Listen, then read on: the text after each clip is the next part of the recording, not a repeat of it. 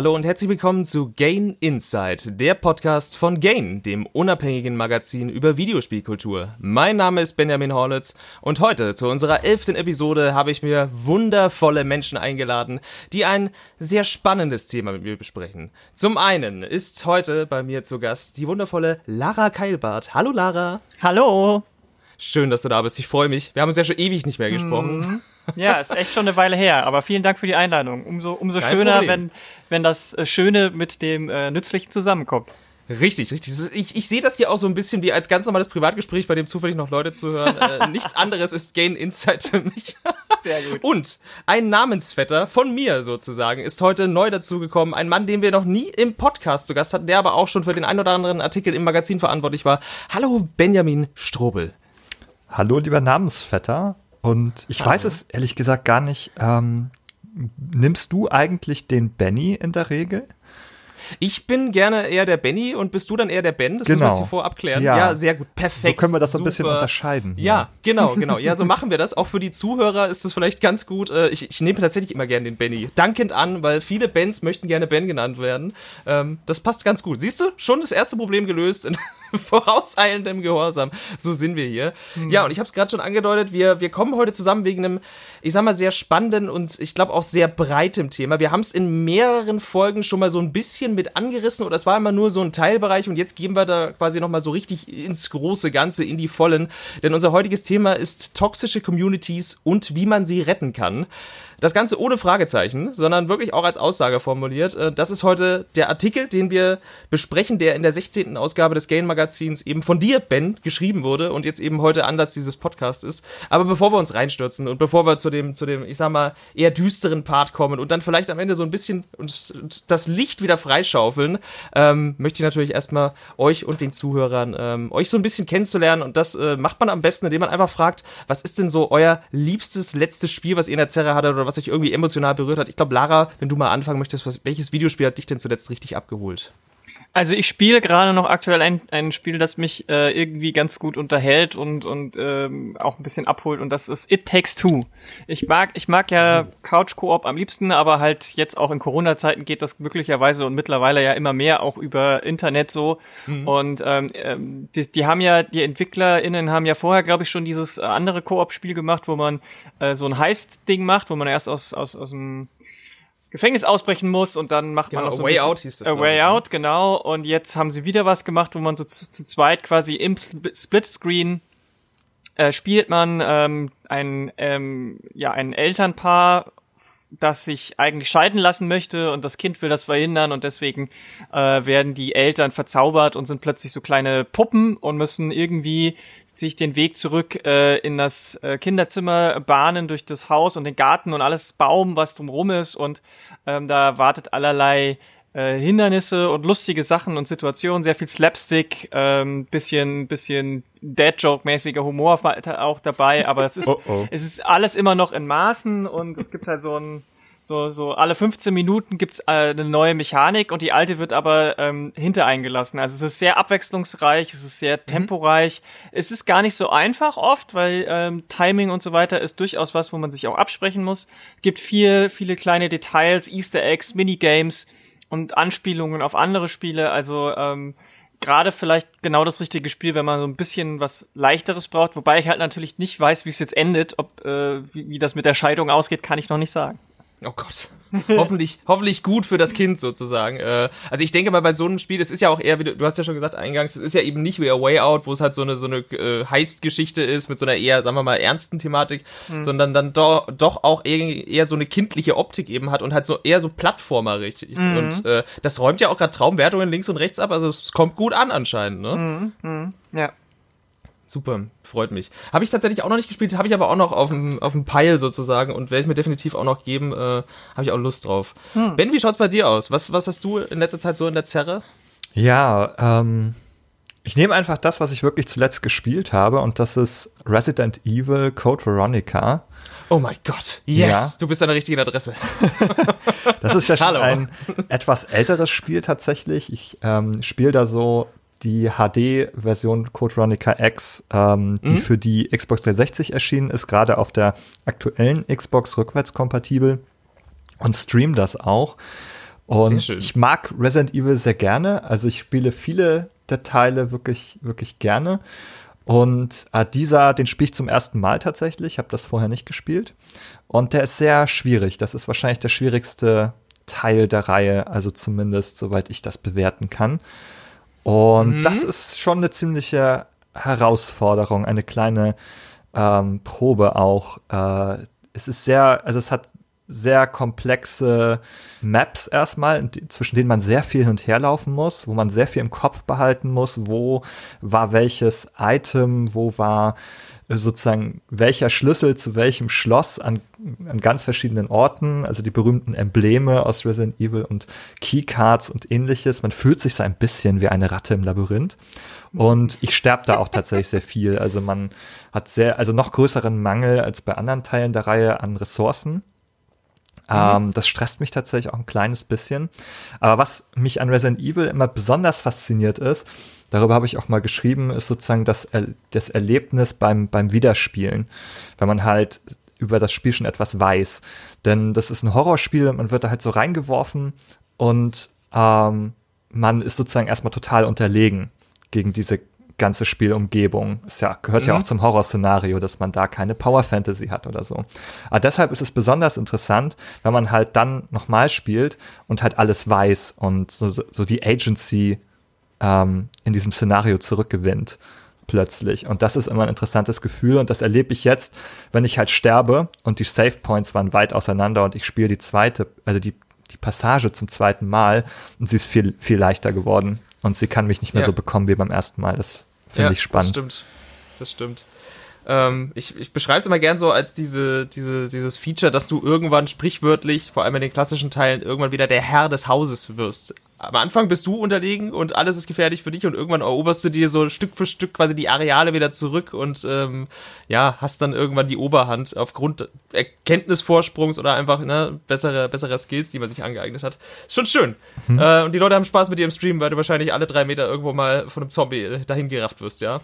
Also ganz so schlimm ist es nicht, aber es, ja, es kommt vor. Also gerade bei diesem ja. Spiel. Ja, ja, verstehe ich. Äh, ja, Code Veronica ist, ist, schon, ist schon eine Bank. Äh, Tipp für dich die BOW-Granaten, von denen wirst du nicht sehr viele kriegen, heb sie dir auf. Mhm. die so wirst sie brauchen an einer gewissen Stelle. Wenn es soweit ist, Keine ja, wenn es soweit ist, wirst du wissen, okay. äh, worum es geht. Das sind ganz normale Granaten für einen Granatwerfer, aber die wirst du definitiv benötigen. Cool, super. Ja, dann. Ich bei mir bin so für meine, äh, meinerseits äh, komplett seit, ich glaube, äh, fast schon Pascal-artige Sphären, die wir hier aufmachen bei mir, äh, schon seit fast 50 Stunden in Monster Hunter Rise drin, seitdem es rausgekommen ist. Also mein komplettes letztes Wochenende habe ich komplett in diesem Spiel verbracht und unter der Woche äh, sitze ich gefühlt zähneknabbernd äh, vor meiner normalen Arbeit und äh, frage mich, wann diese endlich fertig ist, damit ich wieder zurück kann zu Monster Hunter Rise. Macht mir sehr viel Spaß. Ich habe auch schon ähnlich viel Zeit in Monster Hunter World investiert ähm, und ich bin ein großer Fan dieser neuen Mobilität, die reingekommen ist in den Titel. Er ist, obwohl es immer noch Monster Hunter ist, vielleicht das zugänglichste Monster Hunter. Ich sehe auch, dass ganz viele neue Leute jetzt einsteigen. Aktuell gibt es ja nur auf der Switch, aber das gibt dem Ganzen natürlich auch wieder ein tolles Publikum äh, an Leuten, die das vielleicht noch nie gespielt haben. Ähm, ganz, ganz stark. Und ja, trifft dieselben Suchtspiralen. Äh, Monster, Monster töten, sich aus dem Monster Teile machen, bessere Rüstung haben, größeres Monster töten, neue Teile draus machen. Also es ist, es ist unfassbar, in Anführungszeichen stumpf, aber ich liebe es. Ich sehe du kannst dich sehr für Capcoms ähm, Aufgebot an Spielen ja. begeistern. Ja, ähm, das, das stimmt leider. Das stimmt leider. Ich habe das auch mal so für mich die letzten Jahre so runtergebrochen. Also ich muss sagen, Capcom ist vielleicht so seit 2017 äh, absolut der Publisher meine, meines Herzens. Äh, und das nicht nur wegen Resident Evil, sondern auch generell. Deren Output ist für mich persönlich sehr, sehr, sehr gut.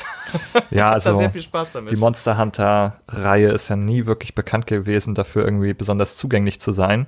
Ähm, das ist besser geworden. Also ich ja, würde fast sagen, so. sogar World war, fand ich fast ein bisschen zugänglicher als Rise, weil es noch, also ein, an einer Stelle ein paar, also weniger Mechaniken und Elemente hatte. Ist ja auch wieder ein bisschen mhm. was dazugekommen. Gut, ein paar andere Sachen wurden vereinfacht, aber ich würde nicht sagen, dass die Spiele zugänglich sind. Null. Also nicht im Sinne von, äh, dass, dass du da einfach jeden ransetzen kannst. Nein. Zugänglicher für einen Monsterhandler, ja. Du wirst aber du kriegst einfach generell auf die Fresse. So, das wirst, ist einfach so. Das finde ich gar nicht so schlimm, aber du wirst halt in den ersten zwei, drei Stunden einfach mit diesen Textbomben bombardiert, ja, die ich als voll. Tutorial absolut hasse. Ähm, und durch die ich mich quäle in diesen Spielen. Ich spiele Monster Hunter auch ganz gerne, aber deswegen habe ich noch nicht so viele Stunden reingetan, weil diese Anfangsschwelle Ähm, die finde ich echt so ein bisschen unangenehm. Aber das ist, glaube ich, nicht das Thema heute. Wir schweifen ab. Nee. Nee, alles gut. Wir, wir schweifen ab, wie der Schwanz des Rattalos, der mich mal wieder aus den Latschen kippt im Monster Under Rise. ja, genau. Äh, zurück zu unserem Hauptthema und jetzt wird, äh, jetzt müssen wir mal so ein bisschen wahrscheinlich ähm, ja in die Vollen gehen. Ähm, ich sag's nochmal, wir sprechen heute über das Thema toxische Communities und wie man sie retten kann. Und das Thema ist natürlich ein breites, und ich habe es ja eingangs schon gesagt, wir haben das in mehreren Podcasts von Gain nur mal so angerissen, ähm, oder es war immer Teil eines Themas, ähm, aber heute machen wir da jetzt einfach nochmal so einen ganz, ganz großen Überblick, eben auf Grundlage deines Artikels, Ben. Ähm, und da würde ich dich, glaube ich, gleich mal bitten, dass du vielleicht erstmal für all jene, die, die vielleicht nicht so richtig wissen, was gemeint ist, den Begriff toxische Communities mal erklärst, so äh, übergeordnet. Äh, ja, gerne. Ähm, ich fange vielleicht tatsächlich mal so ganz akademisch an. Also Sehr gern. ich trenne, ich trenne jetzt einfach mal den Begriff der Gaming Community vom toxischen Verhalten ab, damit wir mhm. das beides einmal haben. Und bei der Gaming Community wissen wir zumindest alle erstmal, worüber wir so sprechen. Aber da würde man sagen, das ist eine organisierte Gruppe von Menschen, die in einem Spiel und über das Spiel kommuniziert und miteinander interagiert. Und das also die kommen nicht zufällig zusammen, das ist, glaube ich, da ein wesentlicher Punkt. Die treffen sich nicht zufällig, sondern die organisieren sich und um dieses Spiel herum. Ähm, mhm. Aus einem gemeinsamen Interesse daran auch. Das ist so, das, das ist erstmal das eine. Die kommen freiwillig zusammen, weil sie irgendwie Lust auf dieses Spiel haben. So. Und der zweite Teil der toxischen Community wäre sozusagen, also Toxizität oder toxisches Verhalten. Und ähm, dieser Begriff der Toxizität Toxizität ist erstmal nicht leicht auszusprechen. Und ja. der kommt aus der Sozialforschung. Ähm, und der beschreibt einfach erstmal alle Verhaltensweisen, die andere Menschen schädigen, sie herabsetzen, ausgrenzen, diskriminieren und so weiter. Also, mhm. das ist ein Sammelbegriff erstmal. Und ja, also eigentlich wirkt er jetzt auch gar nicht sehr wissenschaftlich, hat sich aber durchaus eben auch in einigen Forschungsbereichen einfach so als Dachbegriff durchgesetzt. Und gemeint sind ne, Diskriminierung, Beleidigung, auch sowas wie vielleicht ähm, ja, sexuelle Belästigung oder Übergriffigkeit, Cybermobbing bis hin zu so ähm, ja, speziellen Sachen wie Doxing und Swatting, ähm, wo man eben mhm. andere Menschen sehr stark angreift und ihre Persönlichkeitsrechte sehr tief verletzt. Mhm. Ja, also einfach generelles, äh, im, vor allem jetzt in Bezug auf Videospiele, im Internet ausgeführtes negatives Verhalten äh, gegen andere Menschen, die aus wie auch immer gearteten Gründen irgendwie nicht in das keine Ahnung, in das Weltbild der eben ausführenden Partei passen oder manchmal vielleicht sogar unbeabsichtigt oder absichtlich einfach definitiv andere Menschen runterreden aufgrund XY im mhm. Endeffekt. Mhm. Ja, wobei ich, ich, also wenn man den deutschen Begriff benutzt, wird es vielleicht auch noch mal ein bisschen klarer. Es, also man kann ja einfach sagen giftig. Also es sind vergift, ja. vergiftende ähm, oder vergiftete Communities oder Gemeinschaften. Und Gift hat ja schon auch den ähm, den, die Eigenschaft, dass es sich ausbreitet. Also wenn du einen Körper vergiftest an einer Stelle, dann geht das durch den Blutstrom über den ganzen Körper hinweg bis in die, ins Herz und vergiftet den immer weiter. Und ich glaube, mhm. das ist nochmal ein bisschen ein Unterschied, wenn man einfach nur sagen würde, ja, das beschreibt alles, was irgendwie Scheißverhalten ist.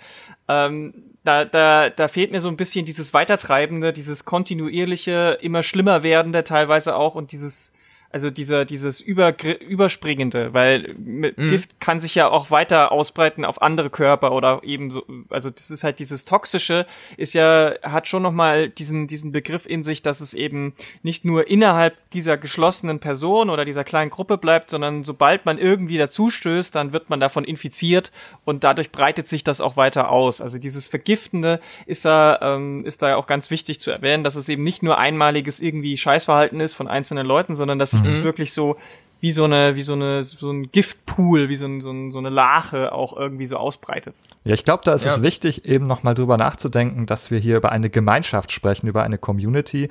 Und also im Grunde haben wir sozusagen ein System aus Personen. Mhm, und genau. deshalb ist es eben nicht, das ist nicht isoliert, sondern die, ne, die interagieren alle zusammen.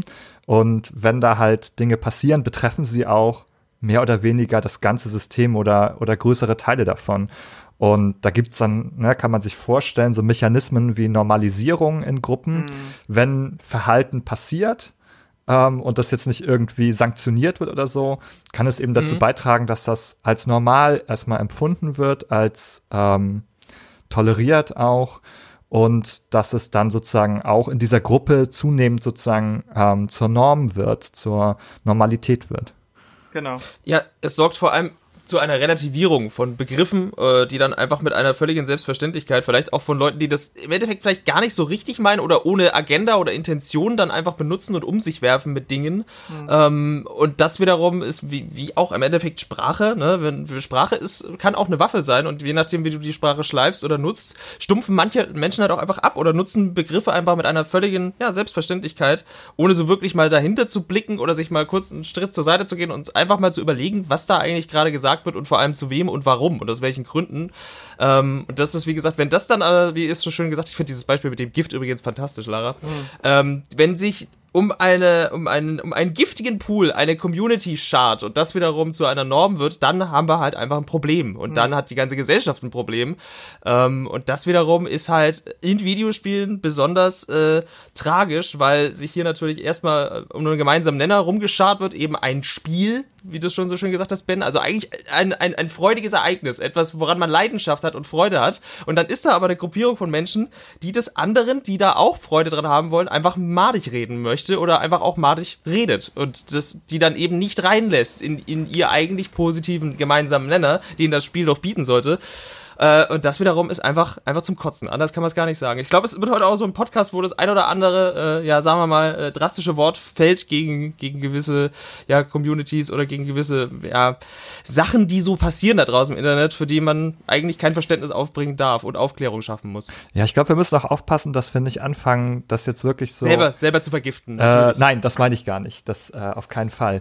Äh, sondern, ähm, dass wir es auch nicht auf zu sehr darauf schieben, dass es irgendwie einzelne kleine Gruppen gibt, von denen das ausgeht, mm -mm. sondern ich glaube, wir müssen das als systemisches Problem betrachten. Nämlich, ja, ja. dass halt auch Systeme halt Rahmenbedingungen schaffen, in denen sich das Gift ausbreiten kann, um bei dem Bild zu bleiben. Denn man könnte mm. sich ja auch vorstellen, dass man dem auch Riegel vorschieben kann. Quasi sozusagen auch ein, ähm, also entweder ein Medikament indizieren, das käme jetzt so von außen sozusagen, oder auch einfach so eine ähm, ein Immunsystem einrichten, wo sich das System sozusagen selber dagegen wehren kann, gegen so eine Ausbreitung. Und ich glaube, das ist ganz wichtig zu verstehen. Und was auch, glaube ich, ganz wichtig ist, was wir nicht verwechseln dürfen, das ist nicht meistens in, eben nicht XY, ähm, die da getroffen werden nach ganz zufälligen Merkmalen. Denn das zeigen mhm. auch Studien, dass sozusagen ähm, diese Prozesse eben ganz bestimmte Gruppen von Menschen betreffen. Da sind wir sozusagen bei gruppenbezogener Menschenfeindlichkeit.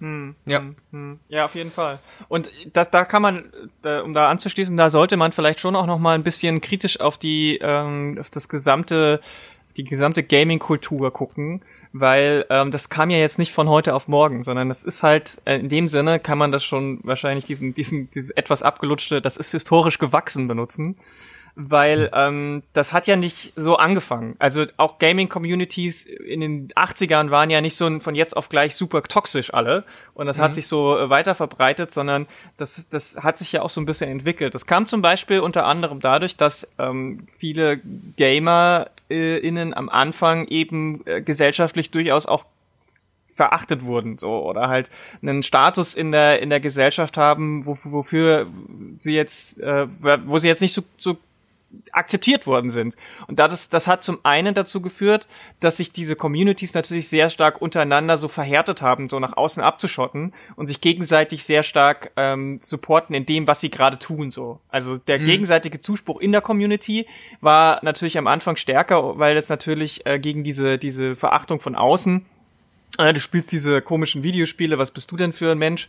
Ähm, dass man sich gegenseitig dann wieder festigt und sagt, nee, das ist super voll in Ordnung und wir sind, äh, wir, sind wir gehören zusammen und wie, wie das halt so ist. Und ähm, das ist ja auch erstmal an sich nichts Schlechtes, aber wenn daraus dann eben dieses Verständnis entwickelt, wir, wir machen schon alles richtig und von außen äh, brauchen wir uns gar nichts sagen lassen, wir machen unsere eigenen Regeln, wenn dann da das Gift reinkommt, dann ist es natürlich extrem schwierig, das äh, zu durchbrechen, weil die dann sagen, na, auch dieses Giftige, äh, nee, das ist halt so, das machen wir halt so, Flaming in League of Legends hat sich, ist halt so, so, ähm, da braucht ihr von außen jetzt gar nicht versuchen, uns irgendwie das auszureden, sondern wir sind, das ist halt so und damit äh, äh müssen sich die Leute abfinden und das hat sich dadurch schon auch so ein bisschen fortentwickelt. Es gab ja auch 2018 noch so Studien, die zum Beispiel erstmal gesagt haben, ja, also dieses ähm, Community-Verhalten, gerade so in MMORPGs und so weiter, ähm, das hat ja auch einen sozialen Mehrwert für die Menschen.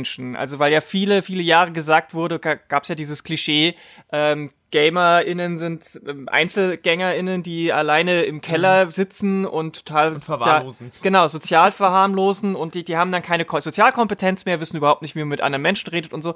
Ja. Ähm, und das hat sich, hat sich ja 2018 in Studien erstmal widerlegt, dass durch diese Online-Communities das ja auch äh, einen positiven Effekt haben kann. Man muss halt wirklich äh, aufpassen, dass dieser Positiveffekt nicht äh, auf der anderen Seite eben so einen rück negativen Rückkopplungseffekt hat. Und ich glaube, damit hat es halt auch viel zu tun, ähm, zusammen mit dieser ganzen historischen Entwicklung, dass irgendwann angefangen wurde, Videogames äh, nicht mehr für alle Geschlechter, sondern nur noch für, für Jungs zu vermarkten und auch Jungs gezielt gefördert wurden und ähm, ähm, natürlich äh, dann auch viele von von diesen toxischen Sachen von was die was diese Menschen von anderen Kulturen so mitgenommen haben, ähm, sage ich mal, so irgendwelche Jungs klicken und so weiter. Und das Weltbild war ja zum Beispiel in den 90ern bis in die 2000er auch noch weitaus äh, anders als es heute ist. Und ähm, das hat sich dann halt auch so ein bisschen alles irgendwie verfestigt und das muss man halt jetzt wieder aktiv aufbrechen und das ist natürlich schwierig. Mhm, ja, ja, das ist so diese ganze Pro-Kultur, die du auch so ansprichst. Also mhm. Wenn du, wenn du von historisch gewachsen sprichst, dann setzen wir, wir setzen meistens den Ankerpunkt in den 80ern. So, mhm. ich sag's jetzt mal ganz überspitzt formuliert, die Nerds, die im Keller quasi ausgelacht wurden, weil sie äh, Dungeons and Dragons irgendwie programmieren, ähm, sind dann in den 90ern eben äh, ja zu großen Videospielfirmen herangewachsen und äh, dann hat man natürlich per Marktforschung geguckt, wer ist denn so unsere Zielgruppe? Ach ja, Jungs und junge Männer, na dann entwickeln wir doch für die irgendwie halt Spiele und Medien, die sie ansprechen. Und das hat sich dann eben über den ähm, Lauf eines ganzen Jahrzehnts weiterhin so verhärtet und äh, da halt auch über die Spieleentwicklung auch äh, jetzt äh, als Frau da irgendwie dann natürlich irgendwie Anklang zu finden oder die eigenen Thematiken irgendwo abbilden zu möchten, war, glaube ich, noch sehr, sehr schwer in den 90ern. Also wir erinnern uns alle auch an die Cover der Zeitschriften, der Videospielmagazine mhm. noch und nöcher. Also äh, wie da das Frauenbild, das haben wir ja auch schon besprochen bei, bei Gain, äh, das, das Bild der Frau auch in Videospielen gezeichnet wurde. Wir haben es bei uns äh, genannt, der Mythos Frau in Videospielen sozusagen. Mhm. Ähm, das ist alles daraus gewachsen, aber wie du schon sagst, jetzt muss dann irgendwann, also jetzt muss man dann das wirklich mit dem Stiefel wieder aufbrechen brechen, um auch bei den, bei den Publishern, bei den Entwicklern und natürlich bei den, deren Communities der Spiele irgendwie auch eine Awareness dafür zu schaffen, so, hey, es gibt nicht nur, ich sag es mal ganz überspitzt, den weißen Cis-Mann, der in der Zielgruppe ist. Hier sind so viele andere Menschen, Kulturen, Einflüsse, Geschlechter. Hallo, für die können wir auch Videospiele entwickeln und das ist normal und cool. Mhm. Ähm, und das sollte eine Selbstverständlichkeit sein.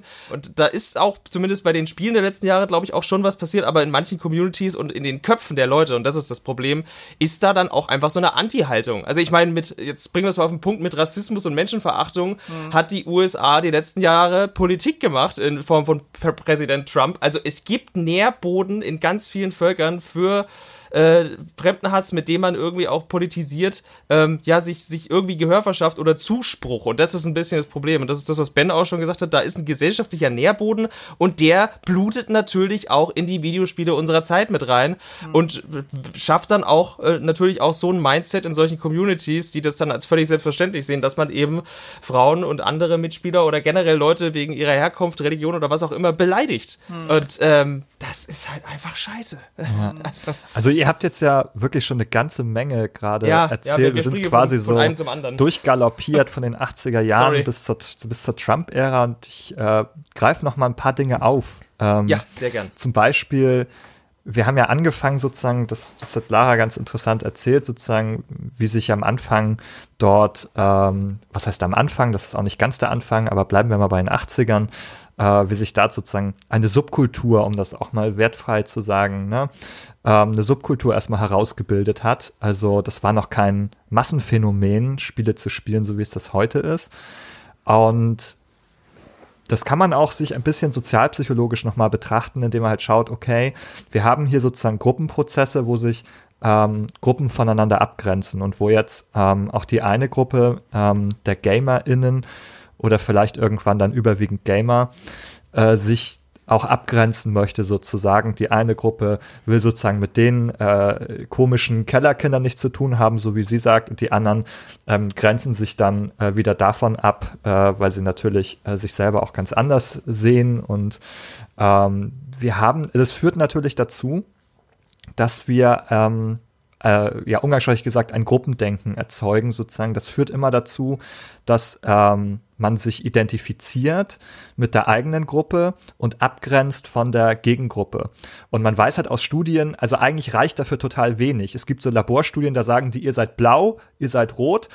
Ähm, und dann fangen die schon an, sozusagen bei einer Debatte zu sagen, nee, die Roten und nee, die Blauen und die, also auf Basis eines schon ja. beliebigen Zuteilungsmerkmals ja, ja, ähm, gibt es Identifikationsprozesse mit der eigenen Gruppe, dass Blau dann viel besser ist als Rot und so weiter.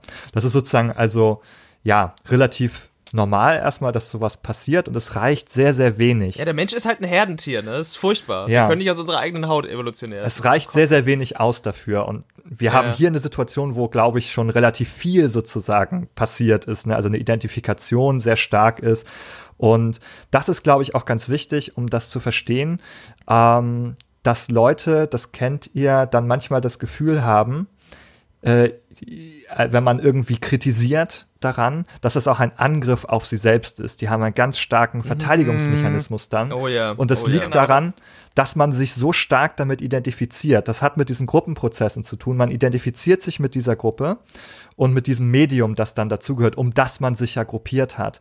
Und dann ist ein Angriff darauf, wenn man etwas daran kritisiert, quasi wie ein Angriff auf einen selbst, wie auf die eigene die Identität. Ja. Und mhm. das muss man verstehen, glaube ich. Das ist natürlich auch nicht gut, wenn man so eng sich daran identifiziert. Das kann nicht gut sein. Ähm, davon muss man, also das muss man vielleicht auch reflektieren oder davon muss man auch weg, sozusagen, sich da auch anders aufzustellen, dass nicht die Identität schon gleichgesetzt ist quasi mit dieser Sache, aber das ähm, ist natürlich etwas, das da erstmal passiert ist. Und weil diese Abgrenzungsprozesse so stark waren, ähm, die ihr auch beschrieben habt, äh, führt das halt dazu, dass man ähm, sich, sich erstmal in der Gruppe stark homogenisiert. Ne? Genau. Also man will sozusagen, mhm. äh, alles muss in der Gruppe muss möglichst ähnlich sein und dann eben in Abgrenzung zum Außen. Und dann haben wir das Problem, dann gibt es die Vermarktung hauptsächlich an männliche Jugendliche und, und Männer und dann haben wir eben eine Homogenisierung um so eine weiße männliche Cis-Gruppe von Personen sozusagen, die sich sehr stark abgrenzt nach außen. Solche Sachen wie sich um Communities zu scharren, was du gerade angesprochen hast, kann man auch ganz einfach, Beispiel quasi der, der Konsolenkriege, ne? In den 90ern war es Super Nintendo und Sega und jetzt ist es eigentlich so seit den 2000er Playstation und Xbox und da auch die Fanlager sind ja auch meistens äh, diese Markenidentifikation oder die generell die Identifikation rund um ein Produkt, das ist ja von Publisher-Seite auch ein Stück weit gewollt. Also man, die wollen ja auch irgendwo, dass die Leute sich damit branden und sich damit mit ihrer Marke identifizieren können und positive Gefühle ausschütten. Dass das natürlich, wie du schon sagst, so, eine, so einer ganz leichten, äh, quasi rot oder blau oder hier halt blau oder grün äh, Abgrenzung führt und dann natürlich auch in äh, ja, in den sozialen Medien beispielsweise oder im Internet dann ganz schnell umschlägt. Also man muss nur unter jedem Post von einem der Publisher gucken. Du hast einfach immer Leute drin, die da einfach, äh, ja, negative Sachen reinposten, komplett ohne Grundlage und Rückhalt, aber einfach nur, weil es quasi der, der Klassenfeind ist oder wie auch immer geartet. Es ist, es ist ein Problem. Und äh, ja, das, das liegt halt eben daran, dass Menschen sich gerne um irgendetwas zusammenrotten, äh, was sie selber gut finden. Und wenn dann noch die Homogenisierung ins Spiel kommt, wie du jetzt schon angesprochen hast, dann wird es halt auch nochmal schwierig, wenn es dann in in Richtung nicht nur eine Marke oder ein Objekt geht, also einen Plastikkasten, den man sich unter den Fernseher stellt, sondern dann auch noch Menschen angegriffen werden. Puh, dann wird's richtig, dann haben wir richtig Feuer. Und das halt schon nicht erst seit gestern leider. Ja, genau. Also ich meine, das Thema äh, toxische Communities ist ja jetzt nichts, was wir jetzt 2021 das erste Mal diskutieren. Ne? Also genau, das, ja. Das besprechen wir mindestens seit drei Jahren, mindestens äh, in, in, in, der, in, in der Allgemeinheit und vorher in der, in, in der wissenschaftlichen Sphäre wahrscheinlich eh schon noch mal fünf bis zehn Jahre länger mindestens. Mhm. Also es ist jetzt auch nicht was, was, wo wir sagen, das muss man jetzt erstmal untersuchen oder das muss man erstmal jetzt gucken, wie sich das entwickelt oder jetzt, äh, okay, äh, wir haben die Kritik äh, verstanden, jetzt müssen wir erstmal ein Jahr lang irgendwas dagegen machen, sondern die Erkenntnisse und diese Kritikpunkte werden seit drei, vier Jahren immer wieder dargebracht. Es werden auch immer wieder Strategien äh, an die entscheidenden Punkte rangetragen, aber ich habe das Gefühl, der Veränderungsprozess ist noch nicht so wirklich im Gang. Also es ist schon so, dass natürlich viele EntwicklerInnen-Studios und auch Publisher ähm, da das diejenigen sind, die da so ein bisschen den, den, den Schalthebel haben und da wird zumindest äh, nach außen immer gerne gesagt, dass man da ja auch was machen will dagegen und man steht da auch dagegen ein. Und ma äh, manche machen da auch wirklich viel was, aber ähm, das ist natürlich auch ein Prozess, der von den Spielenden selber kommen muss, so ein bisschen. Und ich habe das Gefühl, da ist noch nicht so viel, ähm, was sich ändert, wenn ich mir halt angucke, dass äh, wenn immer mehr jetzt auch äh, Leute streamen, die jetzt nicht cis-weiß männlich sind, hetero, immer noch jedes Mal, wenn sie irgendwie einen Livestream machen, sich ein, zwei, x viele Scheißkommentare anhören lassen müssen, mhm. dann sehe ich äh, Teil, dann sehe ich da halt immer noch irgendwie zu wenig Druck oder zu wenig Eigeninitiative oder was weiß ich. Und ich vergleiche das immer gerne so ein bisschen, äh, auch wenn es, ich weiß, nicht ganz so hundertprozentig äh, äh funktioniert, aber ich, äh, weil du vorhin auch das mit der Sprache gesagt hast, ähm, es mhm. gibt immer noch Jugendliche, die ähm, das Wort schwul synonym mhm. mit Scheiße verwenden. Mhm. Im Jahr 2021. Und wie lange reden wir da schon dagegen? So, also mhm. ähm, das das ist was, was mich zunehmend mehr frustriert, dass ich irgendwie nicht, dass ich da nicht genügend Fortschritt sehe. Mhm. Ja, ja, man, man hat manchmal so das Gefühl, dass, äh, also jetzt das von dir angesprochene Beispiel ist halt auch so eine Sache, die vielleicht auch da noch so ein bisschen aus dem Musikbusiness mitgewachsen ist, mhm. äh, irgendwie, dass das halt, da war das vor allem im Hip-Hop-Bereich, war das aber vor allem auch äh, Ende der 90er, Anfang 2000 war das so ein sehr relativierendes Schimpfwort, was in der Musikrichtung sehr, sehr stark verwendet und Verwendung gefunden hat. Ähm, das ist das, was ich meinte. Also es muss über die Sprache kommen, man muss eine, eine Awareness dafür schaffen, dass gewisse Begriffe einfach irgendwo nicht gehen. Oder du kannst sie nicht in einem Kontext verwenden, der eben andere Menschen abwertet. Ähm, das funktioniert so nicht. Und das, das ist für mich auch immer wieder so eine gewisse Form, glaube ich, auch von Erwachsenwerden. Mhm. Ähm, und ich glaube, die, die, die Kids, die heute 14, 15 sind und, und schwul als Schimpfwort verwenden, die werden das vielleicht auch mit, mit 30 hoffentlich nicht mehr machen. Aber das ist einfach keine Option. Wir können nicht 15 Jahre immer und immer wieder warten, bis eine neue Generation genau. erwachsen genug ist, das nicht zu verwenden, sondern man muss das irgendwo schon in die Köpfen der Jugendliche reinkriegen, dass das auch schon mit 15 nicht cool ist. Ja. Und das ist das Schwierige, weil es scheint so, als würden die Leute immer wieder nachmachen, äh, nachwachsen und immer wieder in dieselben Fehler machen oder immer wieder in dieselben Fettnäpfchen treten. Und das ist, glaube ich, sehr frustrierend irgendwann. Ja. ja, also was man hier, glaube ich, auch sehen kann, ist, dass natürlich hier gesamtgesellschaftliche Prozesse und langsame Veränderungen ähm, natürlich hier ineinandergreifen mit ähm, spezifischeren Prozessen, sozusagen die Gaming-Bereiche betreffen. Mhm. Also es, ne, da gibt es natürlich ganz große ähm, Überschneidungen mit äh, ja, Dingen, die gesamtgesellschaftlich für uns natürlich ein Problem sind oder an, an denen wir arbeiten und die eben auch sichtbar mhm. werden dann in Gaming-Bereichen. Und manchmal gibt es dann Gründe dafür, dass die da besonders sichtbar werden, so wie wir eben drüber gesprochen haben, mit so einer ehemals homogenisierten Gruppe. Das gilt heute ja eigentlich nicht mehr. Und ich würde das sogar, also auch für den Gaming-Bereich sogar noch für, also diesen Prozess, den, der da angestoßen ist, mittlerweile eben expliziter, ähm, noch ein bisschen früher verorten. Und zwar eigentlich sozusagen mit Beginn von ähm, Gamergate, was halt mhm. diese Probleme besonders explizit gemacht hat. Die haben natürlich schon lange existiert, also auch 2014 schon ähm, sicher, aber das hat sozusagen in ein breiteres Bewusstsein gerückt. Also erstmal für die gesamten Gaming-Bereiche und dann auch sehr schnell darüber hinaus. Das heißt, wir sprechen eigentlich ähm, finde ich nicht nur von zwei, drei Jahren, in denen das mehr Thema ist, sondern eigentlich von einem Prozess, der mindestens sieben Jahre hier für uns alt ist, seitdem das wirklich auf den oben auf auf den Tisch auch mal gelegt wurde. Und ja. ähm, ich stimme Lara erstmal zu, wir haben, glaube ich, sehr, sehr weiten Weg da irgendwie noch zu gehen, sowohl für Gaming-Bereiche als auch gesamtgesellschaftlich. Also wenn halt, wie ihr das sagt, solche Sachen, ähm, einige Begriffe immer noch als Schimpfwörter gehandelt werden, die eigentlich irgendwie äh, Menschen beschreiben, äh, sozusagen, die als ähm, ja sich ne, einer Gruppe angehören, aufgrund ihrer mhm. Sexualität zum Beispiel, äh, dann ja, zeigt das einfach, dass wir wirklich noch viel vor uns haben. Andererseits ist der Prozess natürlich angestoßen. Ich glaube, das ist gut. Das zeigt auch, dass wir immer wieder darüber reden. Das ist auch wichtig. Ähm, und ich glaube, es, es passieren Dinge, aber sie passieren eben nicht von alleine, sondern man muss halt auch dranbleiben. Und man ja. muss auch immer wieder, glaube ich, ähm, dazu verpflichten und ähm, also damit meine ich zum Beispiel Plattformanbieter wie Steam, damit meine ich Publisher und EntwicklerInnen, ähm, diese äh, Konzerne zum Beispiel auch in die Pflicht nehmen, sozusagen, ähm, sich damit zu befassen und kritisieren. Das ist auch eine Aufgabe des Journalismus, finde ich, im Spielebereich, das ähm, zu kritisieren, zu hinterfragen, darauf aufmerksam zu machen. Und das mhm. passiert zumindest etwas mehr als zuvor.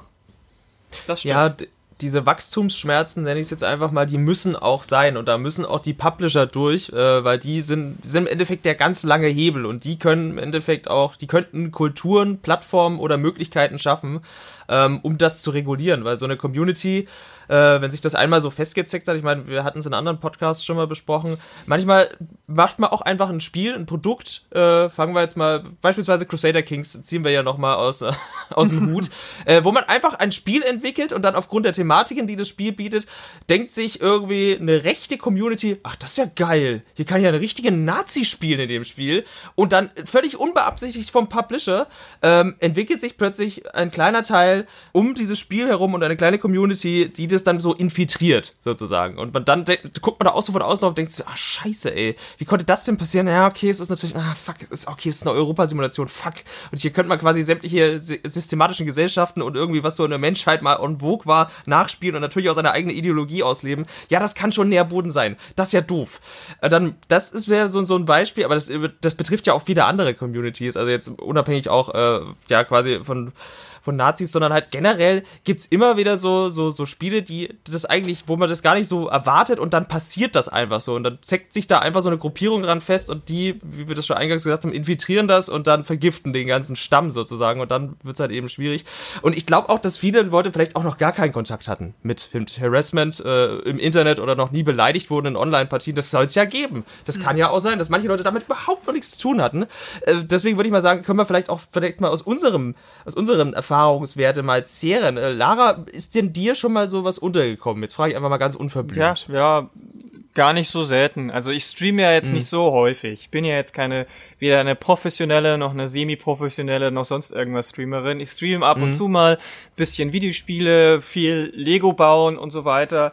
Und cool. Es, ja, danke. Und selbst da ist es so, dann, wenn dann irgendwelche random Leute einfach in den Stream reinkommen, die mich halt nicht kennen, dass dann mhm. ganz oft irgendwelche ähm, Beleidigungen oder sonst irgendwas gedroppt wird oder direkt so gefragt wird, was ist was was, mein Deal ist so, also uh, what's your gender oder uh, was mhm. auch immer, aber äh, halt immer irgendwie schon was gerne mal was Negatives äh, gedroppt wird und ähm, also das kenne ich auf jeden Fall und wenn ich als Journalistin Artikel schreibe und Dinge kritisiere, dann gibt's immer in den Kommentarsektionen Leute, die äh, entweder mir meine Kompetenz absprechen oder sagen, äh, das gibt's alles gar nicht. Oder diese typischen, die eben auch durch Gamergate ähm, ähm, so en vogue gekommen sind, äh, Pseudo-Diskussionsangebote ähm, äh, oder wo dann erstmal gefordert wird, was hast du denn für Quellen?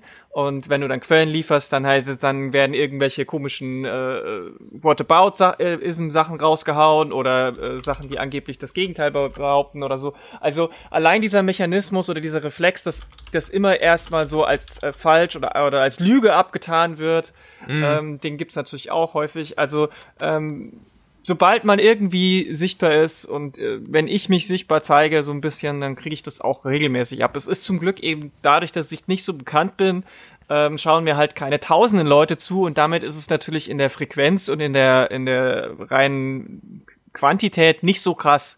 Also wenn du jetzt halt irgendwie eine Streamerin bist ähm, oder oder eine Person of Color zum Beispiel, die irgendwie vor 1500 Leute oder so äh, streamt, da ist natürlich dann auch die Frequenz oder die Gefahr, dass mehr Leute das machen und dann ist natürlich der Effekt auch viel krasser, weil nicht wenn ein wenn ich einen negativen Kommentar bekomme, kann ich den meistens relativ gut ab, so. Aber wenn halt irgendwie 20 kommen, dann ist es natürlich auch viel gefährlicher. Aber ja, also die Erfahrung mache ich immer wieder und ähm, wird mir auch regelmäßig von anderen Leuten gesagt, ähm, dass das immer wieder mal aufkommt und das ist natürlich, äh, also ja, ist leider leider nach wie vor ein Problem.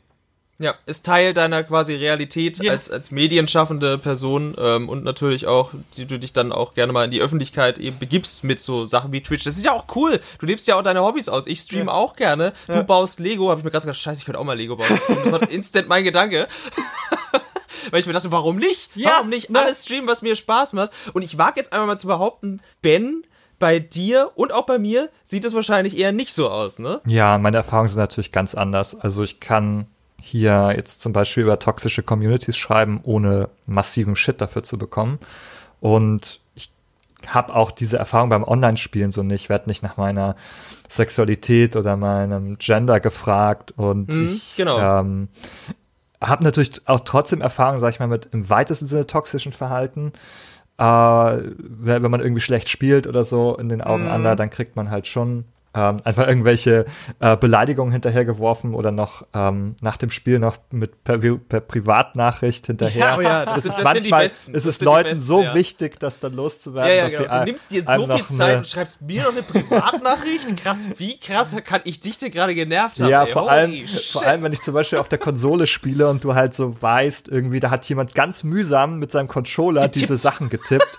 Ist nicht mal so schnell runter auf der Tastatur, sondern hat sich jemand richtig Zeit genommen für dich. Mhm. Ähm, darüber kann ich natürlich dann relativ gut noch lachen, weil ich werde da in der Regel halt auch nicht für meine Identität in irgendeiner Form angegriffen, sondern da geht es dann halt irgendwie darum, dass ich halt für die irgendwie scheiße war. Ich meine, das ist auch blöd, das ist, ähm, ist jetzt auch nicht die Freude meines Tages so, aber es ist halt auch nicht ähm, so ein massiver Angriff auf meine Identität. Das kann ich nee, in der Regel genau, relativ genau, gut Genau, weil da wurdest du quasi für die Sache kritisiert, weil du vielleicht schlecht gespielt hast aus der Sicht des, des anderen. Ne? Also du wurdest quasi aufgrund deiner Aktionen im Spiel selbst kritisiert.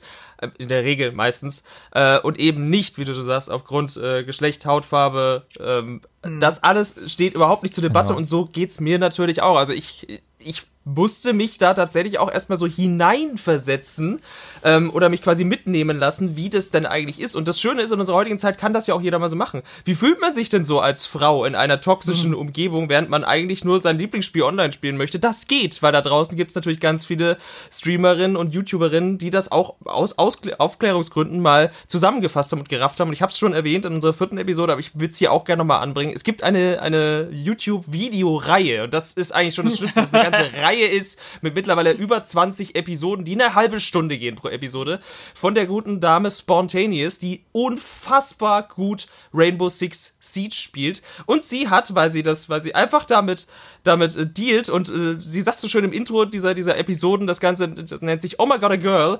Und diese Videoreihe ähm, fasst eben zusammen und genau aus diesem Grund hat sie das eben gemacht, um eben mal anderen Leuten zu zeigen, wie es denn so ist als Frau in diesem Spiel, in einer Umgebung, die toxischer nicht sein könnte.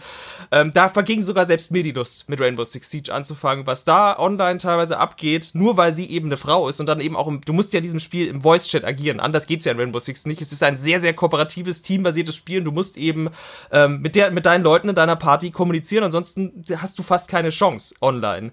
Und sobald sie sich eben outet, in Anführungszeichen, aufgrund ihrer Stimme als Frau, ähm, dann, also was da losgeht, ne, also da, da, das, da wird einem teilweise schlecht. Und da denke ich mir, also ich schäme mich 30 Minuten und ich habe mich über 20 Folgen lang nur geschämt und ich, man guckt es mit so einer, fast schon wie so ein Autounfall. Man kann nicht weggucken und es ist teilweise fasziniert davon, wie das teilweise ausarten kann. Ja. Und die Frau ist wirklich nicht auf den Mund gefallen. Die ist unfassbar schlagkräftig, aber gegen so ein massiertes Feuer und dass die weiterhin dieses Spiel immer noch spielt und äh, also, ja, warte mal, ich weiß nicht, muss ich, ich, muss gerade einmal ich, einhaken. Ja. Also das, ja. das höre ich, ich höre das immer wieder. Also, Futz, also ger gerne eben von, von uns, von uns weißen Cis-Männern, dass sie immer sagen, oh, ich finde das so schlimm, ich schäme mich dann auch so sehr.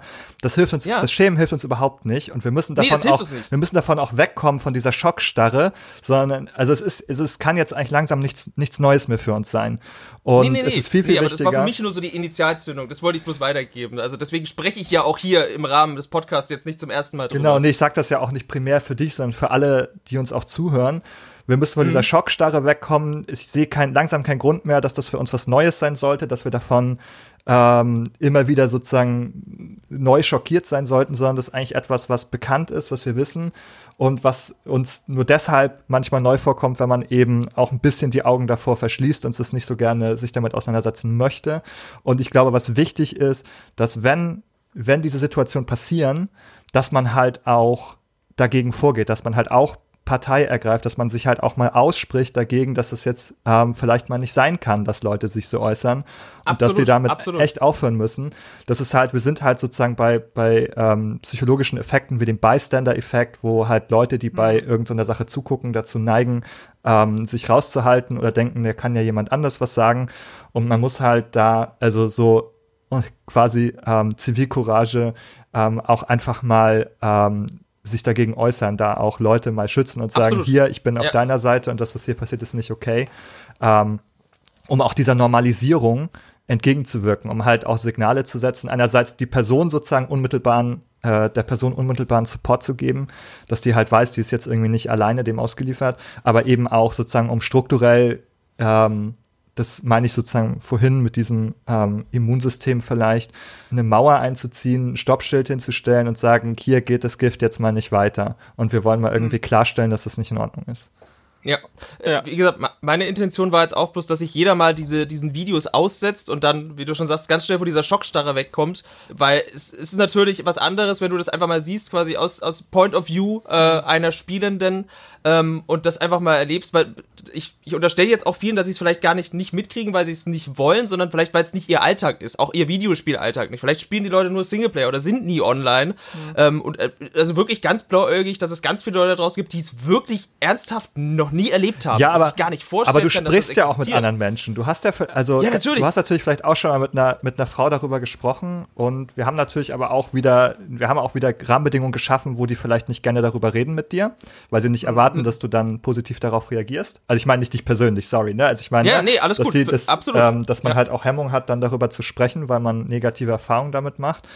Ähm, aber grundsätzlich natürlich, äh, wenn man halt den Leuten irgendwie zuhört, dann, dann weiß man das auch schon. Das ist, wie gesagt, das ist eigentlich ist es nichts Neues mehr.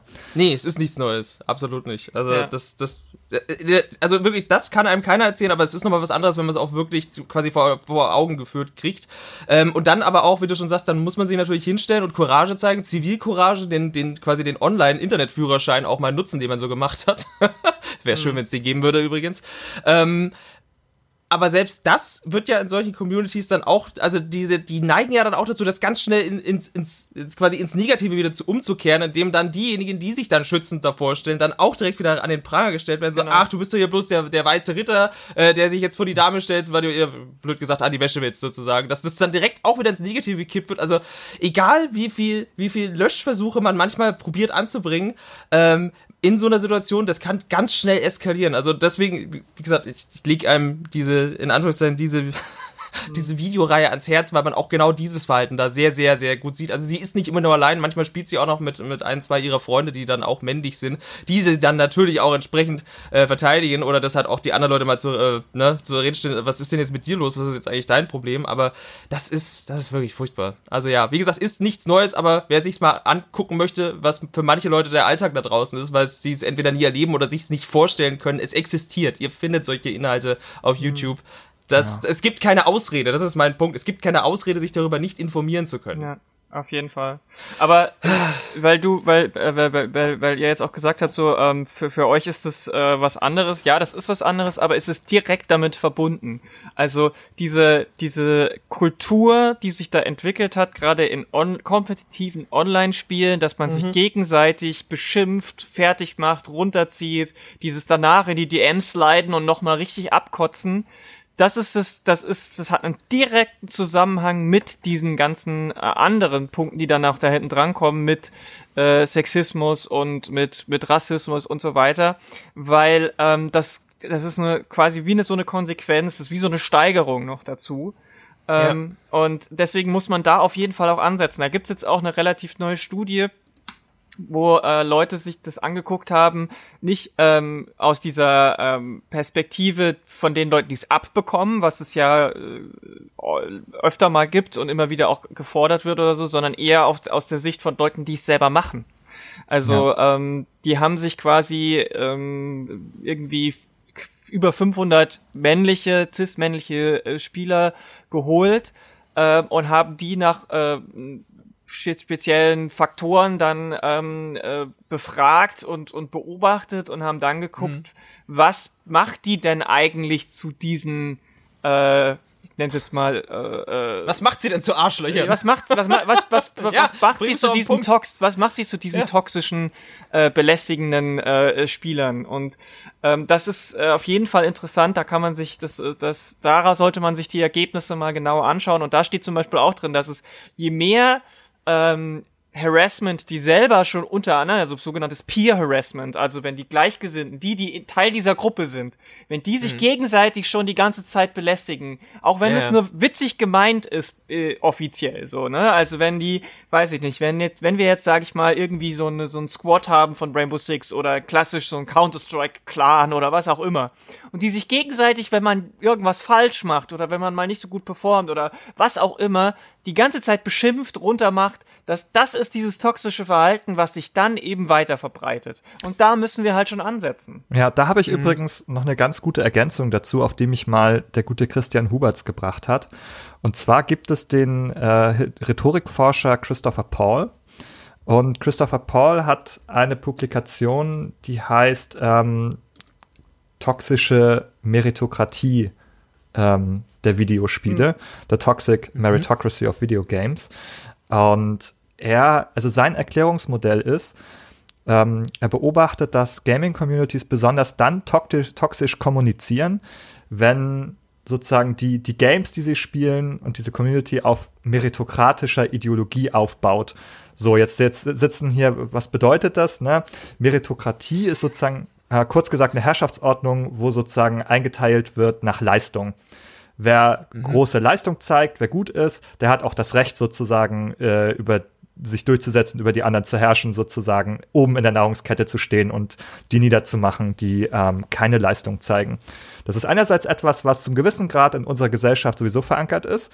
Das könnt ihr beobachten. Kapitalismus, ja. Ja, genau, das könnt ihr beobachten, wenn man ähm, wie das gesellschaftliche Bild eines Hartz-IV-Empfängers, einer Hartz-IV-Empfängerin ist. Wenn man darüber nachdenkt, ähm, merkt man schon, dass man oder dass die Gesellschaft äh, gewisse Tendenzen dazu hat, auch nach Leistung zu beurteilen, was der Wert einer Person ist. Das fängt ja schon in der Schule an, also ja. allein in Benotungen. Also im, unser ganze, wir sind eine Leistungsgesellschaft. Und, also genau, ganze, genau. und ist, eben, das ja. wäre jetzt die extremste Form davon. Und das ist sicherlich jetzt auch nicht per se verkehrt, auch Leistungen mal zu vergleichen sozusagen. So funktioniert halt Sport irgendwie und das ist auch in Ordnung. Ähm, aber es kann eben auch in diese toxische Ebene umschlagen und deswegen glaube ich, muss man das auch viel mehr hinterfragen manchmal. Und Spiele, die eben sehr stark darauf ausgerichtet sind, eben auch, ähm, ne, also alles, was sehr kompetitiv ist, was äh, sehr viel mit Rang arbeitet, mit Ranglisten, auch mit sichtbarem Rang arbeitet, das führt natürlich wieder zu einer Klassifizierung zwischen Personen nach Leistung. Und da beobachtet eben der Christopher Paul, dass dort eben auch es besonders toxisch wird. Das heißt, dieser ganze Leistungsgedanke, und das können wir nicht nur in Multiplayer-Spielen beobachten, das können wir auch, da können wir auch die äh, Dark Souls-Debatte mit reinholen, wo oh es einen Gott, großen yeah. Kern, genau, einen Kern der Community gibt, die einfach darauf besteht, dass das schwierig sein muss, und ähm, da darf es auch keinen leichteren Modus irgendwie geben, sondern, da, ich, sondern die Community verlangt dann, alle müssen sich da durchbeißen und wer das dann eben nicht kann oder will, der soll auch irgendwie, hat auch irgendwie sein Recht verwirkt, dann ähm, dieses Spiel zu spielen ähm, oder zu Ende zu spielen. Und da findest du diesen Gedanken genauso wieder bei Dark Souls bin ich auch immer super zwiegespalten mit mir selbst. Also ich habe mich auch durch all diese Spiele durchgequält, äh, durchgekämpft. Also der erste hat mich schon sehr gebrochen und danach ähm, sucht man irgendwie diese Herausforderung, ist das, was man immer wieder sucht. Ich glaube, Dark Souls ist so ein besonderer Fall, weil das hat ganz viele Spieler äh, und SpielerInnen einfach irgendwo gebrochen. Und jeder, der durch dieses Feuer gelaufen ist und am Ende den Boss gelegt hat vom ersten Dark Souls oder Demon Souls, je nachdem, was der erste Teil war, ähm, sehnt sich dann danach, das nochmal zu erleben. Und das das, das ist eigentlich, glaube ich, so der Kern oder das, was der, der Kern der Community eben möchte. Dieses, ich möchte mich an etwas messen und deswegen auf die Fresse kriegen. Und deswegen akzeptieren die nicht oder würden nicht gerne akzeptieren, dass es dann einen leichteren Weg gibt oder so, so einen Ausweg oder so. Nee, du kannst dir das irgendwie leichter machen und alles, was dann so in Richtung Cheesing geht oder Bossgegner irgendwie skippen und so, ähm, das ist denen, die durch dieses Feuer gelaufen ist, einfach irgendwie zuwider. Und das schafft natürlich wiederum Nährboden für, für die, wie du schon sagst, so dieses Gatekeeping, wo, wo dann Leute sich einfach hinstellen und wirklich abkotzen und sagen, das darf nicht leichter sein und hier ist Grund XY und ich sag dir jetzt, warum du scheiße bist, wenn du das leichter haben möchtest. Bin gespannt, ob die Gerüchte wahr sind, wenn Elden Ring, also das nächste Spiel von From, auch Schwierigkeitsgrade anbietet.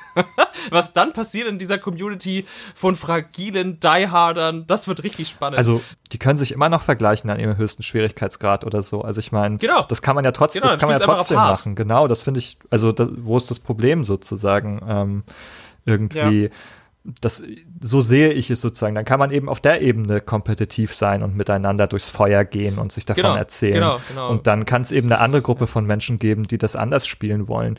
Ich sehe es halt so, also Spiele sind halt ähm, eben nicht so ein starres Medium, das dir vorgesetzt wird und ähm, also dass du einen Film sozusagen durchguckst Minute für Minute und der dir nicht die Freiheit gibt, irgendwie das durchzuwürfeln und anders zu schauen, ähm, da sind Spiele halt anders. Und viele Spielkult, mhm. also die, die Kulturpraxen der Spiele, ähm, die spielen ja auch wiederum damit, wenn du Speedruns anschaust, da geht es darum, das Spiel nicht so zu spielen, ja. wie es gedacht ist. Ja, da geht es darum, genau. ähm, die Regeln zu brechen und ähm, ganz andere Dinge zu tun. Und das kann man irgendwie bei Games total viel beobachten. Und deswegen finde ich, das ist ein Medium, das ähm, eben nicht vorgibt, wie es äh, immer gespielt werden möchte, sondern wo die Communities sich das zu eigen machen und selber sagen, wie sie es machen wollen.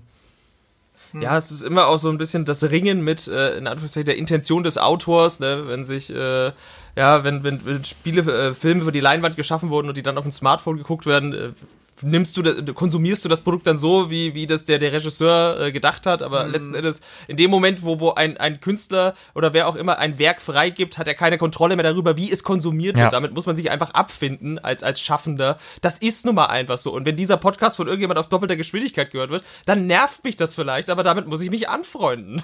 Ja, ja. ja und das ist so. Also, das sind halt auch ein paar, da kommen halt ein paar unterschiedliche Faktoren zusammen, die dann halt gerne auch in einen Topf geworfen werden. Also die Leute, die mit künstlerischer Freiheit und, äh, und Werkstreue und was argumentieren, ähm, für, ich glaube, die meisten davon äh, benutzen das als äh, Strohargument, denn es am Ende steht doch immer dieses e-, elitäre Gatekeeping im Raum. Genau. So. Ja, natürlich. Die, wenn ich dann immer höre, wenn irgendjemand sagt, ja, dieses Spiel und jenes Spiel, das hat mich, das war ganz schön schwer, das hat mich gefordert, und dann sagt jemand anders, ja, ja, ist ganz cool, aber ist halt kein Dark Souls. Und dann denke ich mir halt, Ach, ja, ja, warum ja. sollte es denn auch ein Dark Souls sein? Dafür hast du doch dein Dark Souls, dann bleib doch bei deinem Dark Souls. Aber ähm, man muss doch dann nicht immer dieses, äh, dieses, dieses runter machen. Und das ist genau, da kommen wir wieder zu unserem Thema zurück. Dieses, die, was auch, was auch Ben von gesagt hat mit dieser Meritokratie, mhm. ähm, sich ständig irgendwie gegenseitig ellbogenmäßig, Alpha-Tiermäßig dieses, dieses ähm, Vergleichende, dieses, ähm, und zwar auf einer, ähm, Vergleichen auf einer Ebene, wo direkt auch Wertigkeit dahinter steht und Berechtigung und ähm, Zugang zu dem ganzen Medien als solches und so. Mhm das hängt damit halt zusammen. Wenn ich halt konstant andere irgendwie runterziehe und runtermache und andere Spielerfahrungen auch runterziehe und runtermache, dann ähm, dann ist da dann trägt das zu dieser toxischen Community und toxischen Gemeinschaft von von Games bei. So, wenn die Leute ihr scheiß schweres Spiel spielen wollen, dann sollen sie es doch. Das ist mir scheißegal. Und dann macht halt keinen Schwierigkeitsgrad, der leichter ist für mich. Aber dann lasst mich auch in Ruhe damit. So. Ja. Und, ja. und, und, und sagt nicht, ja, nur weil, wenn du Dark Souls einmal durchgespielt hast, dann bist du in unserem elitären, erhabenen Kreis als Gamerin auch äh, akzeptiert. Vor allem, wenn wir halt wissen, nochmal zu dem Beispiel vorhin mit äh, Spontaneous, äh, dass selbst wenn man super, super gut ist, dass es immer noch Leute gibt, die das dann nicht interessiert. Also das sind immer nur vorgeschobene Argumente, ja. die überhaupt nicht, in, die, die nicht den Kern treffen. Das sind nur, und das, das raffen die viele wahrscheinlich nicht mal. Die sagt, die glauben wirklich, es gibt so wenig äh, Frauen äh, und und nicht-binäre Menschen äh, in der E-Sport-Szene, weil sie weil sie einfach nicht so gut sind wie cis-hetero weiße Männer. Die glauben das vielleicht sogar, aber es ist trotzdem falsch. Das ist trotzdem ein Problem und das wird halt immer so weitergetragen. Ja, mhm. es gibt so wenig äh, nicht-binäre Menschen in der E-Sports-Szene, weil die Bedingungen einfach ein Albtraum sind für diese Menschen. Vor allem nicht im, im Spiel selbst, sondern drumherum in den Communities, ja. wenn dann die Spiele bewertet oder beurteilt werden oder im Netz zerrissen, weil sich manch einer da draußen anscheinend wirklich nicht vorstellen kann, dass eine Frau besser in fucking Counter-Strike ist als er selbst. Das geht nicht in meinen Kopf, das geht nicht in euren Kopf, die wir hier sprechen, aber äh, ja. viele da draußen, für die ist es anscheinend eine, eine ganz normaler Gedankengang, den sie vielleicht nie haben oder wie auch immer. Mhm. Und dieses Kompetitive, was mir so fehlt in diesen, in diesen oder generell im E-Sports. Ne? E-Sport ist Sport, das, äh, das ist jetzt einfach bei uns vor allem in der, in der Videospielszene. Ne? Wir, wir, wir, wir tragen diese Flagge gerne mit uns rum, dass das alles auch so wahrgenommen wird.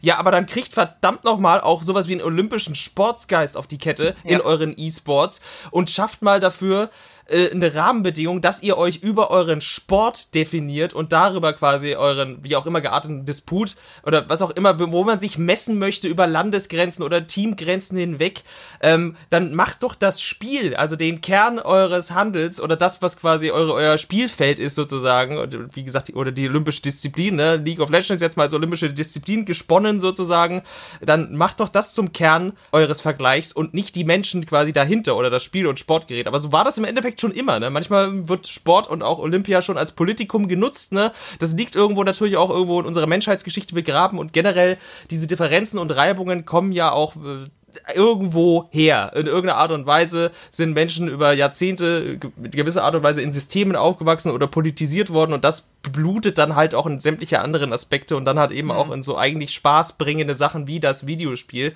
Und dann hast du direkt Vorurteile oder eben Hassrede äh, und es ist einfach, es ist so, so schwierig, weil das auch toxische Videospiel-Communities sind ja, wie Ben schon eingangs gesagt hat, nur ein Symptom unserer großen Gesellschaft im Endeffekt, in der wir uns mhm. bewegen und aber schwer. das ist, es, es ist, ist es ist ja auch eine Wechselwirkung. Also wir können ja auch nicht einfach ja. nur sagen, das ist ein gesellschaftliches Problem, was nee, nee, wir auf, auf, auf der großen Ebene, nee, ja, ich genau. weiß, dass du das nicht, ich will es nur für die Leute da draußen mhm. nochmal ganz explizit formulieren, damit das jetzt nicht falsch rüberkommt.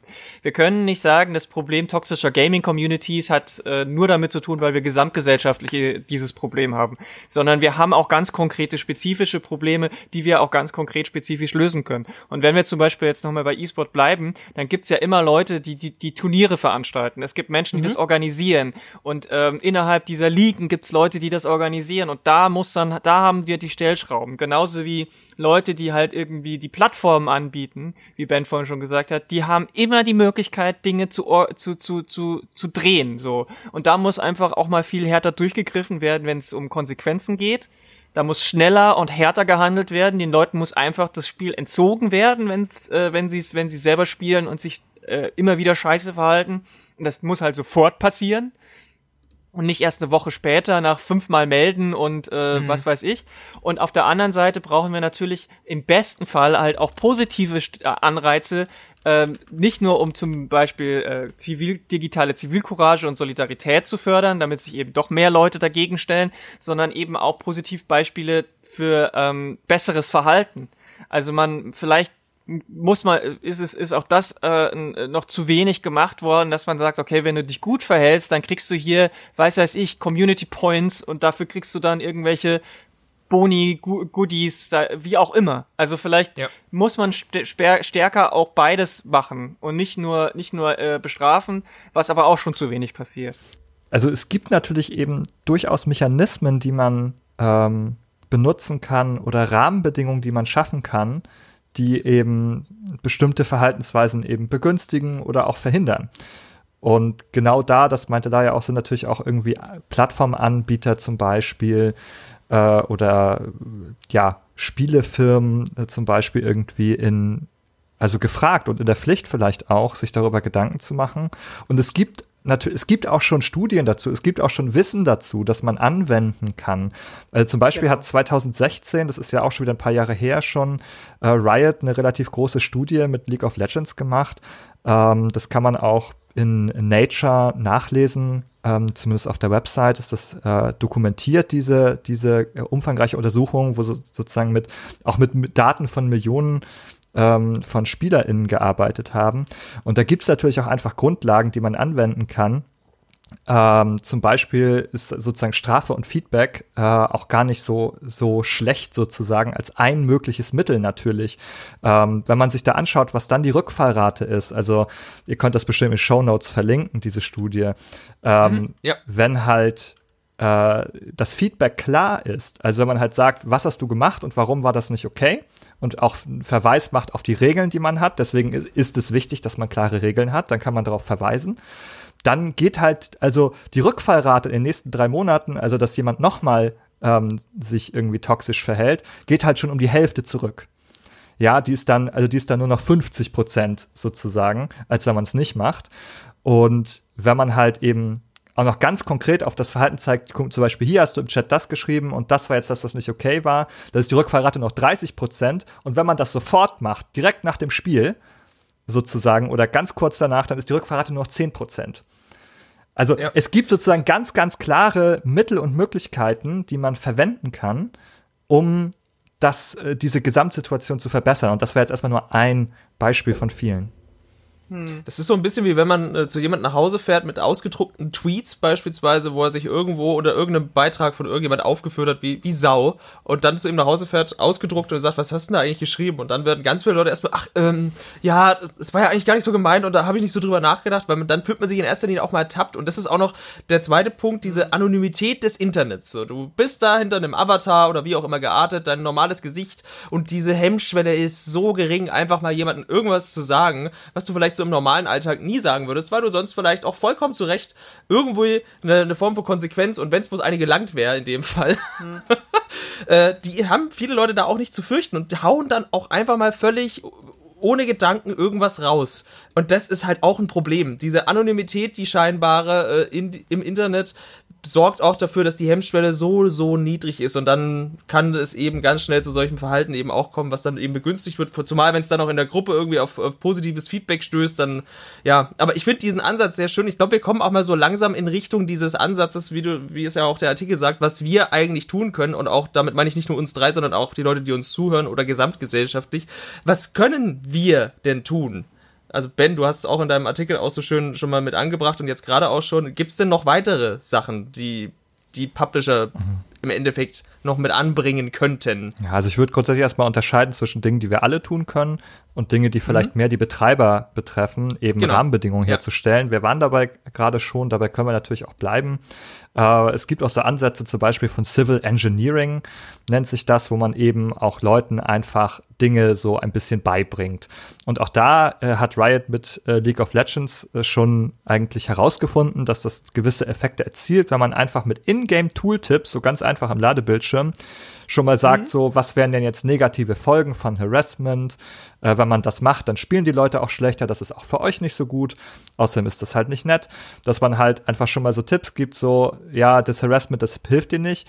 Und äh, andersrum auch zu sagen, also was für positive Effekte auch positive Verhaltensweisen haben. Und mit diesen einfachen Hinweisen kann man halt schon äh, ein bisschen negative Einstellungen und ähm, so toxische Sprache reduzieren. Hm, ja. Und ich glaube, wir haben ja vorhin von der ähm, von dieser einfachen Manipulation gesprochen, die wir haben, wenn man Menschen in blaue und rote Punkte einteilt. Aber man kann diese diese Manipulation auch eher in die andere Richtung drehen. Also ähm, wissen wir auch aus der Werbung und so, wir sind halt einfach schnell und einfach zu manipulieren. Aber das ist, wenn es was Gutes ist, das Wort Manipulation ist natürlich immer ein bisschen mit Vorsicht zu genießen. Aber ich meine jetzt mhm positives Verhalten kann man halt auch wirklich so äh, die Leute dahin, dahin bringen, ohne dass sie es vielleicht bewusst checken. Also das, was du jetzt gerade meintest, Ben, ist ja wirklich, dass man das so ganz auf die Bewusstseinsebene hebt. Aber vielleicht kann man das ja auch irgendwie unterbewusster machen. Und ähm, da gibt's ja auch genügend Tools aus Marketing und, und Werbung, um, um einfach das ähm, irgendwie äh, so durchzu bringen, sage ich mal. Ansonsten ähm, wäre es natürlich schön, wenn es wirklich so direkte Rewards gäbe. Wenn man zum Beispiel sagt, ja. okay, ähm, äh, wenn, wenn du jetzt irgendwie nachweisen kannst, äh, dass du bei einer Person irgendwie geholfen hast, dass du dich hingestellt hast und Zivilcourage gebracht hast, dann kriegst du dafür äh, irgendwelche, weiß ich nicht, sage ich jetzt mal, bei äh, Overwatch kriegst du einen Spezialskin irgendwann. Wenn du da genügend Punkte angesammelt hast, kriegst du den Social Justice Warrior Skin, was auch immer, weißt du? Also irgendwie sowas oder andere kleinere Vorteile, die du dann hast, einfach um zu zeigen, es ist, äh, es bringt auch dir was, wenn du äh, da irgendwie dich positiv engagierst. Das ist jetzt sehr schnell aus der Luft gegriffen. Ähm, die, diese Idee kam mir gerade erstmal so, aber ich glaube, ich glaube, man kann schon auch durch dieses Anreiz setzen was machen. Und ähm, wenn wir jetzt auf die Spielenden oder die Leute, die auch einfach nur Streams gucken, dann einfach öfter wirklich die Dinge nicht durchgehen lassen. Einfach hardcore die Leute direkt ansprechen. Ähm, und zwar sowohl die Leute, die es machen, als auch die Leute, die es vielleicht betrifft, sozusagen. Ähm, hier, ähm, Axel, dein äh, Kommentar war scheiße, das macht man nicht, das ist verletzend aus dem und dem Grund. Und dann die Person, die es betroffen hat, hier, ähm, ich, ich äh, keine Ahnung, irgendwie was aufmunterndes, so, ähm, kann ich dir, kann, kann, kann ich dir irgendwie helfen, soll ich beim Reporten irgendwie helfen, so, dass man einfach dieses Solidarität normalisiert mhm. und dann mit auch als Beispiel auf andere wirkt, weil dann eine Wechselwirkung kommt, weil dann sieht zum Beispiel die streamende Person, ah, der Ben, der hat mir jetzt, der hat diesen guten Kommentar gemacht, dann kann ich das äh, nochmal erwähnen und sagen, danke Ben, super, mhm. genau sowas brauche ich oder so. Und dann sehen das wieder andere im Stream und sagen, ah, okay, ich krieg dann auch positives Feedback von dieser Person. Das hilft der Person. Also die Community kann sich da ja auch selber irgendwie so ein bisschen noch äh, heilen. Ja, ja oder ja, regulieren. Genau. Ja. Ja, so eine Art Gamification von ähm, quasi positiven sozialen Verhalten. Sollte man meinen, müssten diese großen Publisher und auch von diesen, ich sag mal, Mammutspielen, die ja auch so riesige Communities haben, das müsste denen doch irgendwo leicht fallen, da Ideen zu sammeln und zu schaffen. Ich denke auch gerade an so Sachen wie, dass Leute, die, also vielleicht auch so eine Kombination aus, aus Reddit, wo man eben äh, negative Kommentare dann eben so lange downvotet, bis sie einfach aus der Sichtbarkeit verschwinden oder Leute, die eben äh, so spielen oder eben mit Hassrede auffallen, dass denen Lobbys zugeschustert werden, wo nur noch ihresgleichen ist und oder man sie so komplett wirklich im Spiel visuell aus ausfaden lässt, indem die Lobbys immer kleiner werden. Die Spieler suchen vielleicht nur noch ein, zwei Matches eben und dann stehen sie irgendwann alleine da in der Lobby, ganz allein. Das wäre eine unfassbar großartige Gamification von, mhm. äh, mein Lieber, wenn du so weitermachst, dann bist du einfach irgendwann komplett allein und bist hier nicht willkommen in unserer Community, die äh, alle inkludiert und äh, das möchten wir hier nicht. Also das muss doch irgendwo Möglichkeiten geben, das irgendwo in diese, diese Spiele mit einzubringen und auch in die Kommentarkultur. Es kann nicht so schwer sein, wenn sich die Publisher da auch mal so ein bisschen mit, mit dran ansetzen. Und natürlich, wie du schon sagst, Lara, dass man sich dann auch gegenseitig wieder eben upvotet und wenn einer was Gutes gemacht hat, dann, dann sagt das der Welt auch. Der Ben hat, war cool. Dann sagt es allen, die du kennst. Und dann kennen alle Ben und dann wissen alle, ah, cool, der Ben ist cool, dann schaue ich da vielleicht auch mal rein. Und, ah ja, das ist ja der, der Ben, den hat mir die Lara empfohlen. Und so muss das eigentlich laufen. Wir müssen selber einen positiven Stein ins Rollen bringen, wo dann im Endeffekt nur noch die guten Leute an, schaffen, sich gegenseitig auch zu connecten mhm. ähm, und sich dann ja gegenseitig, wie gesagt, den Stein ins Rollen bringen und, den, und die, die Negativität sprichwörtlich einfach überrollen. Ja. Das, äh, ja, ja, irgendwo. Also so rum gibt es das auch sein. schon, wenn man zum Beispiel Overwatch spielt und bei League of Legends gibt es ähnliche Systeme, glaube ich, mittlerweile, dass man halt nach einem Spiel eben auch sagen kann, oh, wer hat, also wer war gut, wer hat gut supportet, wer hat gut geholfen, wer hat gut mitgespielt, wer war ein Shotcaller mhm. oder so. Ähm, dass man sozusagen auch diese, den, den Blick darauf richtet, was ist sozusagen positiv, also wen kann ich in diesem Sinne empfehlen? We wem kann ich denn jetzt ein gutes Rating geben, um den mhm. positiv hervorzuheben? So rum kann man auch denken. Ich, ich glaube grundsätzlich, ja. man muss auch vorsichtig sein mit diesen Gamification-Mechanismen. Wir dürfen jetzt ja, vielleicht nicht ja. dahin kommen, dass das irgendwie so der heilige Gral ist, denn ähm, das ist auch wieder kann man auch ein bisschen aus der Psychologie wieder lernen. Wenn wir das zu sehr externalisieren, wenn wir das zu sehr dazu machen, Leuten ihren Drops zu geben dafür, dass sie was Gutes gemacht haben, dann passiert nämlich Folgendes. ja. Dann passiert Folgendes. Die machen das nur noch für den Drops. Und die machen ja, das nicht ja, aus genau, einer eigenen Motivation, auch nicht aus dem Verständnis heraus, warum das gut ist. Und deswegen muss man damit ein bisschen vorsichtig sein. Das ist, äh, das können wir auch nicht sozusagen als ähm, genau heiligen Gral, genau als als Heilmittel nicht nehmen. Das kann sicherlich auch mal ein Baustein sein. Ähm, aber zum Beispiel, was, worüber man auch nachdenken kann, es gibt sozusagen den ähm, aus der, aus der äh, Wirtschaftswissenschaft den, den Richard Thaler, der hat den Begriff des Nudges geprägt. Ähm, und ein Nudge ist sozusagen so eine sanfte Art und Weise, jemanden zum Verhalten zu bringen, eben nicht mit äh, starker Belohnung oder Bestrafung, sondern auch nur so anstupsen. Ja, ja, indem man halt Leuten einfach so eine Idee gibt. Ähm, das hat ja auch was damit zu tun, Dinge denkbar zu machen. Also wenn du etwas nicht weißt, etwas nicht denken kannst, etwas nicht benennen kannst, ist es auch schwer sozusagen irgendwie ja, danach zu handeln, überhaupt Leuten Alternativen anzubieten, Handlungsalternativen. Und da kann der Nudge helfen. Also ein Beispiel, den, das finde ich immer ein bisschen lustig. Ähm, das kennt man von so äh, äh, Pissoirs auf ähm, Männertoiletten. Da gibt es manchmal in diesen Pissoirs so eine Fliege, die da aufgemalt ist. Ken mhm. Ähm, mhm. Schon mal gesehen vielleicht. Oder was ich auch gesehen habe, so ein, ja. so ein Tor, so ein Tor, wo man einen Ball reinschießen ja, ja, kann. Genau, genau. Um das Zielen eben zu genau. fördern und nicht daneben Niemand zu zwingt ja. dich mhm. dazu, nee, das zu tun. aber du würdest aber es wahrscheinlich instinktiv es gibt machen. Dir, es gibt dir auch die Idee sozusagen, genau. Und es gibt dir eine, ja. ein, ein ja. Angebot. Und diese Angebote zu machen, das kann man natürlich auch machen, überhaupt Leuten sagen, hey, du kannst sozusagen, äh, du kannst Leute loben oder ne, ist es nicht eine gute Idee, das zu machen? Ja. So, also diese Angebote in irgendeiner Form zu machen äh, anstatt sozusagen sie zu enforcen, also zu stark zu erzwingen. Also das ja, ja, genau. Am Ende müssen die Leute eigentlich sein. denken, es war ihre Idee. Es war meine Idee, dass ich jetzt in dieses Tor pinkel. Das habe ich ganz alleine geschafft und ich habe voll getroffen. Mhm. 100 Punkte for me. Die nächste Runde geht auf mich. Ja, natürlich. Das steigert auch die Selbstwirksamkeit ähm, und ja, äh, ist halt eher ein bisschen intrinsisch ausgerichtet. Mhm, genau, ist natürlich auch schon so ein bisschen perfide Taktik, aber wenn man das irgendwo so ein bisschen äh, nur so leicht einstreuen kann und alle wiederum davon profitieren, weil am Ende des Tages möchte man doch eigentlich nur ein Videospiel spielen und eine gute Zeit haben. Klar, manche Spiele sind mehr kompetitiv als andere ähm, und natürlich ist auch so, so ein gewisser Sportsgeist, äh, kann nicht schaden in einem kompetitiven Spiel, aber wenn der dann wiederum umschlägt, eben was wir schon angesprochen haben, aufgrund der Mechaniken und wie das Spiel einen quasi belohnt oder die Leistung belohnt, und das machen Spiele ja schon seit Anno dazu mal, man wird immer irgendwie mit Punkte kategorisiert, das waren die ersten Spiele, hatten äh, Highscores und so, da hat man sich darüber definiert, wer der coolste war und auf dem Leaderboard seine drei Initialen oben reinknallen konnte.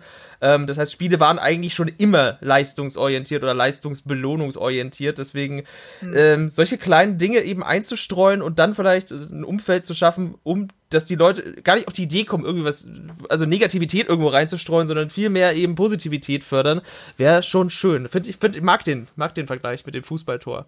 Ja. ja, ich meine, ähm, es ist natürlich immer ein, ein, Mix aus mehreren. Es gibt natürlich nicht ja, ja. diesen einen Mechanismus, aber wenn man, wenn jetzt nur irgendwie die Hälfte von den Ideen, die wir jetzt gerade, äh, äh, und die sind ja keine Ideen, die jetzt total wow, da habe ich ja noch nie dran gedacht und das hat ja auch den, nee. hat auch nie niemand geäußert oder den, den, den EntwicklerInnen oder den PublisherInnen oder PlattformbetreiberInnen äh, noch nie gesagt worden. Wenn da nur ein Bruchteil davon mal wirklich ernsthaft durchgesetzt worden, worden wäre in der Vergangenheit oder jetzt durchgesetzt werden würde, dann wären wir schon ein ganzes Schritt, ein ganzes Stück weiter. Also äh, es wäre schon mal an der Zeit, da auch mal ein bisschen das wirklich zu forcieren und sich nur nicht nur einmal im Jahr in so einer Kampagne irgendwie dagegen zu äußern oder so. Ähm, das, äh, das sehe ich halt, wie gesagt, noch ein bisschen zu wenig. Was ich aber halt finde, was, wenn, wenn ich halt genau das Gegenteil von toxischen Communities mitkriege, mhm dann merke ich halt einfach, was für ein Potenzial da auch drin steckt. Also wenn ich StreamerInnen gucke, die total, wo, wo, wo diese ganze Community so richtig schön, wie man heutzutage sagt, heilsam, wholesome ist. Wholesome, ja. Wo sich wirklich äh, die Leute gegenseitig die ganze Zeit nur supporten und nur positive äh, Kommentare kommen, was mit was für einem schönen Gefühl man da auch rausgeht, dann ist der ganze Tag ist einfach wie, als würde die Sonne scheinen. So. Ähm, und und äh, deswegen, also die Möglichkeiten, die da drin stecken, sind halt wirklich so groß. Und es ist, ähm, es ist da hinzukommen, ist, ist wirklich ein, ein Ziel, was eigentlich ja der, der, der, die Aufgabe oder das Anliegen von allen Leuten sein, weil, äh, sein müsste, weil wir wollen doch eigentlich alle, egal ob wir es gerade spielen, obwohl wir, wenn wir was gucken oder sonst irgendwie ähm, mit Games zu tun haben, wollen wir doch alle eine gute Zeit haben. Und ähm, ja. wenn wenn wenn wir da ein bisschen alle daran teil haben und es ist ja keine schwere Arbeit so. Also ich weiß nicht, man könnte ja auch einfach zum Beispiel sagen, dass es standardmäßig bei Twitch in immer diesen diesen, diesen Textcommand gibt, dass wenn ich Ausrufezeichen Cheer eingebe in den Chat, dass da eine positive Na äh, Nachricht für den Streamenden kommt. So. Immer bei jedem, und da muss sich die, die streamende Person nicht vorher drum kümmern, sondern das ist eine Mechanik, die schon eingebaut ist. Allein solche Kleinigkeiten, denke ich, könnten schon viel, viel einfach um diese, diese, diesen Anschub, wie du schon gesagt hast, so einen Nudge zu mhm. geben und zu sehen, hey, diese, diese, diese fünf Buchstaben, die ich da rein poste, die haben einen positiven Effekt auf die Person, die das dann liest. Und äh, solche Kleinigkeiten äh, können da auf jeden Fall auch große Wirkungen haben. Mhm. Generell sich dem immer wieder äh, auszusetzen, äh, ob passiv oder, oder aktiv, ähm, auch den Leuten, die vielleicht auch äh, ja, so, so im toxischen Umfeld eben sind und dann aber sowas vielleicht auch wieder begegnen, weißt du? Wenn, wenn die irgendwo rein, rein schauen und meinen, boah, jetzt kann ich da mal richtig wieder vom Leder ziehen oder jetzt mal der, der streamenden Person sagen, oh, die ist aber richtig scheiße, ähm, und dann äh, eben sehen, okay, da ist auch irgendwo Gegenwind und das ist eigentlich nicht normal und äh, hier sind ganz viele nicht deiner Meinung und auch in Videospielen selbst, das sind ja auch manchmal so Kleinigkeiten ähm, und sei es bloß irgendwelche Embleme oder Icons, die man bei seinem Charakter einstellen kann, ja. äh, die irgendwie immer wieder wie so ein, wie so ein Dauerfeuer immer wieder so, ein, so einen kleinen Stups in Richtung Awareness schaffen, so hey, guck mal, da, da, ist, da, da ist ja schon wieder einer, der hat dieses Emblem, warum hat er denn das, was bedeutet denn dieses Emblem? Ah ja, okay, äh, Black Lives Matter, okay, aha, gibt's beispielsweise in Apex Legends, ähm, haben sie das eben äh, eingeführt, das ist, das kann man jeder seiner Legenden aus ausrüsten ähm, und das sieht man auch in den Communities und ich glaube, sowas hilft auch. Und wenn es bloß so eine Kleinigkeit ist, wenn es bloß so ein dummes Emblem ist und ja, da kann man den Firmen wieder vorwerfen,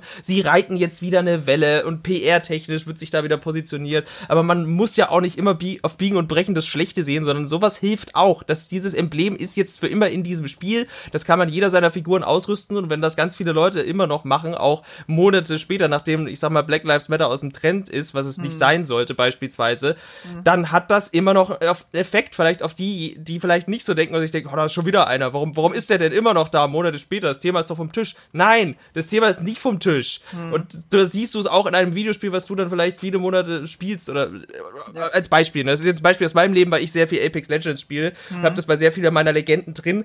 Und dann macht man das auch einfach so. Dann wird der eine oder andere vielleicht doch mal zum Denken angeregt. Das ist das, was Ben vorhin so sagte, dass die Leute sich vielleicht Dinge erstmal vorstellen können müssen. Mhm.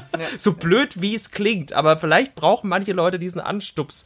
Wir haben jetzt schon so über relativ konkrete Sachen auch gesprochen. Ich würde noch mal kurz den Blick mhm. einmal äh, weiten oder noch mal zurücknehmen, auch auf so ein bisschen Rahmenbedingungen, die man schaffen kann. Und eine Sache, auf die zum Beispiel die Anti-Defamation League hinweist, die auch eine Studie dazu gemacht haben, äh, zu Harassment in Online-Games. Und also ein Kernhinweis ist, dass es wichtig ist, dass es halt sehr klare äh, Community-Richtlinien gibt. Und ja. dazu zählt halt, dass man Sachen auch konkret benennt. Ähm, Beispiel, ganz oft liest man, und das hilft oft wenig, wenn sagen, ja, wir sind gegen jede Diskriminierung und für alle. Ähm, mhm. Das hilft, das hilft insofern nicht, als dass halt ähm, Personen, die halt häufiger mal ähm, oder Personengruppen, die häufiger äh, Opfer werden von so Menschen, äh, äh gruppenbezogener Menschenfeindlichkeit, ähm, nicht sicher sein können, ob sie da jetzt äh, tatsächlich drin enthalten sind oder Inkludiert nicht. Sind. Ja, mhm. ganz genau. Also heißt das, dass jetzt auch sozusagen wirklich ähm, ne, ich vielleicht sozusagen als queere Person irgendwie da wirklich mit gemeint bin und helfen die mir wirklich, wenn ich da ein Problem habe? Und wenn man das halt gezielt reinschreibt, ne, also wir, wir schützen halt irgendwie Leute, ähm, ne, die aufgrund ihrer Identität als queere Person oder ähm, was auch immer aufgrund ihres Geschlechts und so weiter oder rassistisch angegriffen werden, dass man das halt auch wirklich aufzählt, dass man halt genau sagt, ähm, wen man auch also explizit sozusagen damit meint. Ähm, denn wenn man das nicht macht, kann es halt passieren, dass die Leute unsicher sind, sagen, na ja, äh, ich, wenn ich mich da nicht sicher fühle, gehe ich da gar nicht erst in die Community rein. Äh, dann mache ich das gar nicht erst. Also das es muss sozusagen die Einladung äh, muss sozusagen da ein bisschen besser sein, dass man sich vielleicht auch traut, dann, wenn man schon schlechte Erfahrungen gemacht hat, da hinzugehen.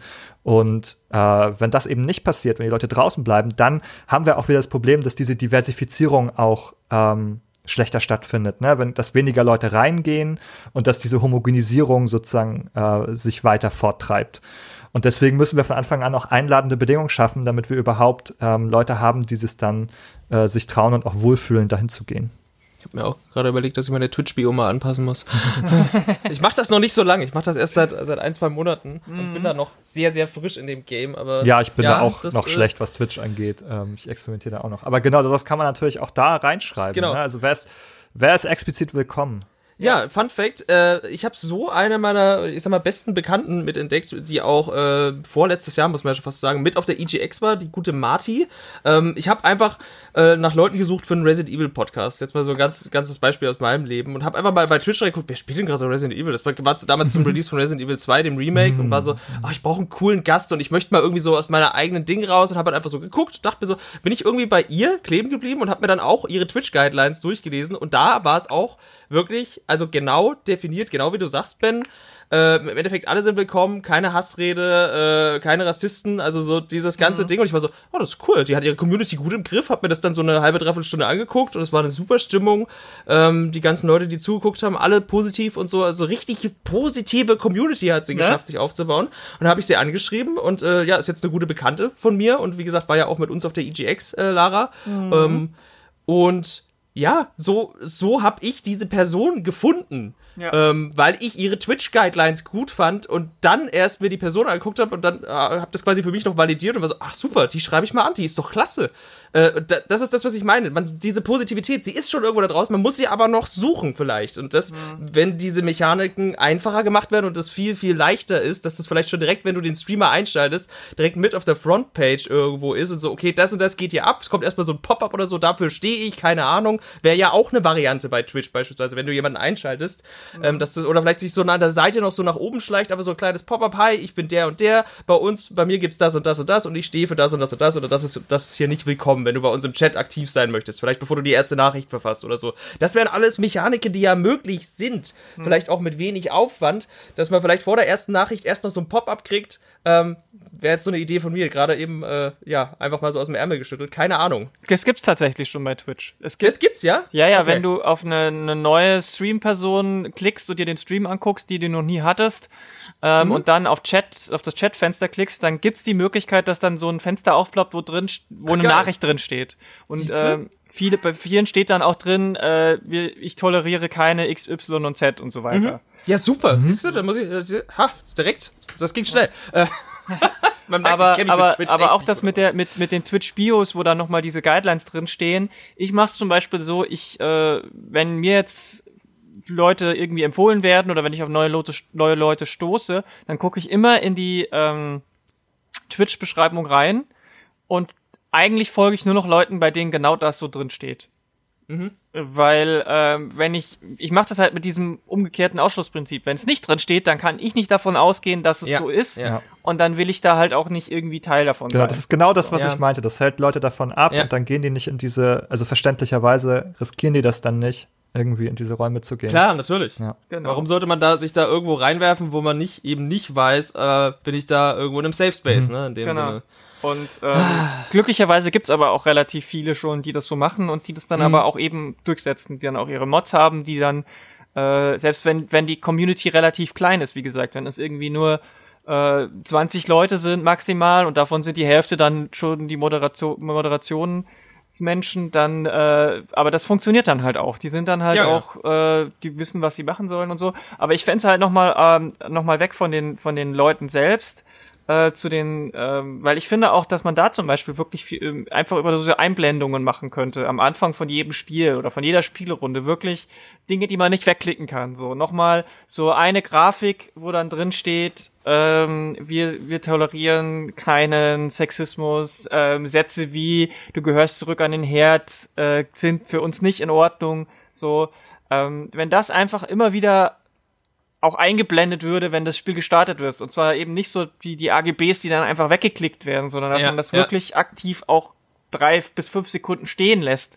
Dann äh, denke ich, hat das wahrscheinlich auch schon einen Effekt. Mhm. Ja, klar, weil die Leute das dann immer und immer wieder gezwungen sind zu lesen. Mhm. Äh, dann sind sie vielleicht angegast von der Nachricht, oh, wieder die fünf Sekunden, aber trotzdem, diese Nachricht ist in dem Kopf drin. Das meinte ich mit diesem un un unterbewussten Manipulieren genau. vorhin. Ja, genau. So, und dann wie wie so masiertes Feuer, du entkommst dem nicht und wirst, dir wird das quasi immer wieder vor Augen geführt, so, das ist bei uns nicht okay, das ist bei uns nicht okay. Und wenn man es dir hundertmal sagen muss, mhm. aber vielleicht fruchtet es irgendwann, genau, das ist dann eben so.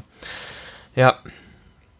Bin ich auch großer Fan von, wenn das äh, in vielen dieser Spiele eben irgendwie. Und das ja, wäre, das wäre so ein einfacher, einfacher Schritt, den, den, den könnten alle Online-Spiele jetzt sofort umsetzen. Da bräuchten sie keine Taskforce und kein, kein großes Budget dafür. wir müssen erstmal planen, wie wir das umsetzen. Oh äh, Mann, ja. das wird so also, schwer.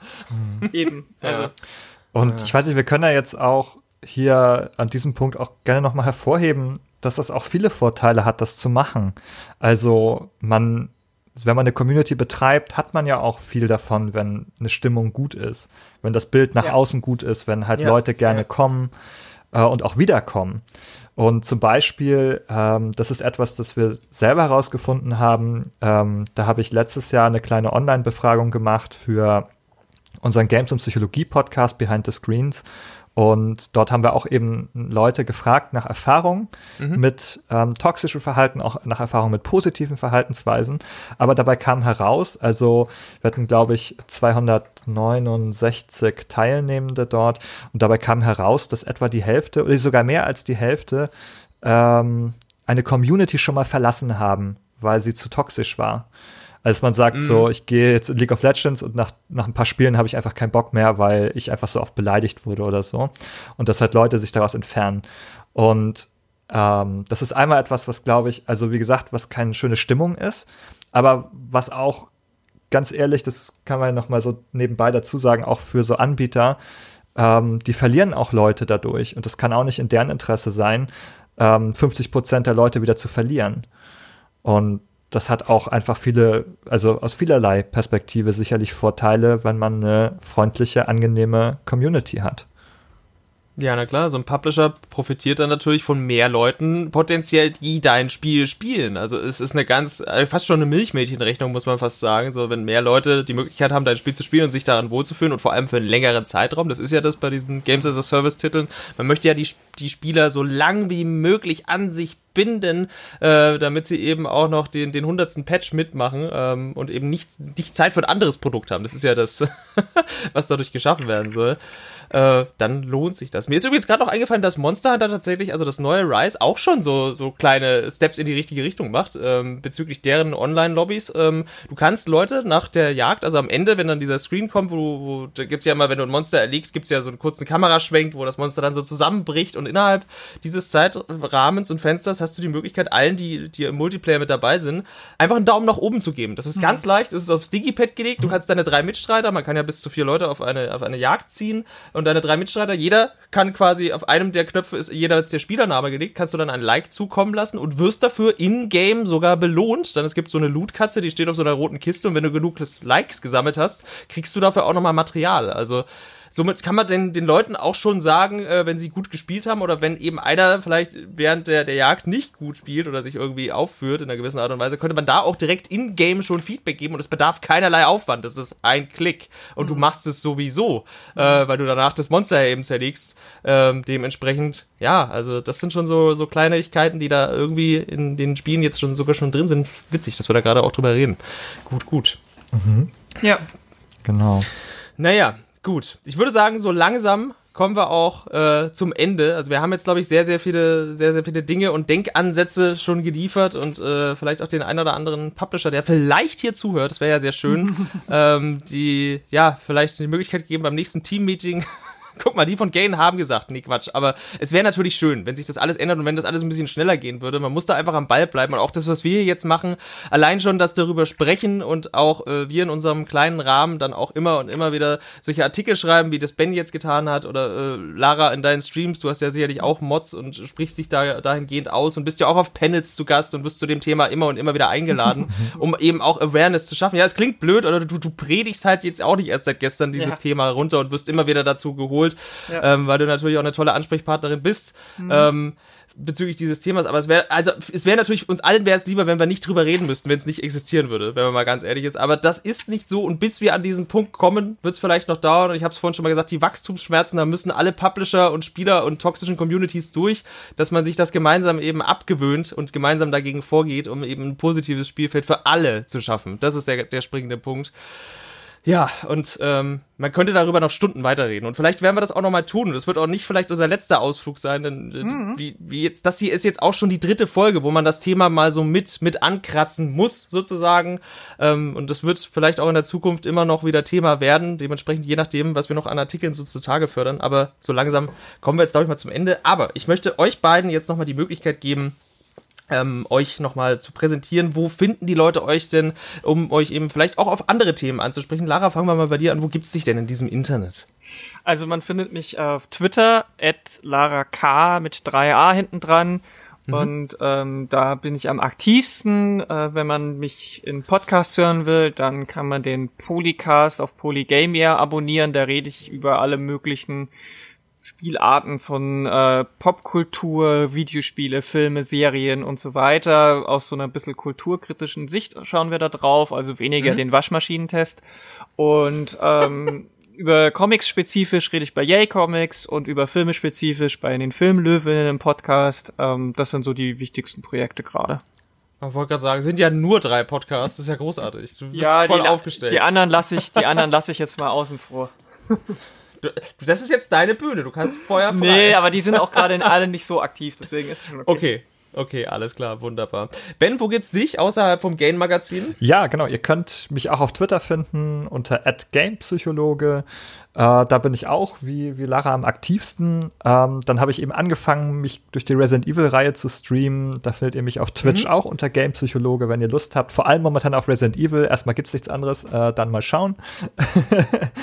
Und ähm, auf jeden Fall, das wir eben schon erwähnt, äh, findet ihr mich bei Behind the Screens. Das ist äh, unser Games- und Psychologie-Podcast. Alle 14 Tage ähm, sprechen wir über Themen, die diese beiden, ähm, diese beiden Bereiche streifen.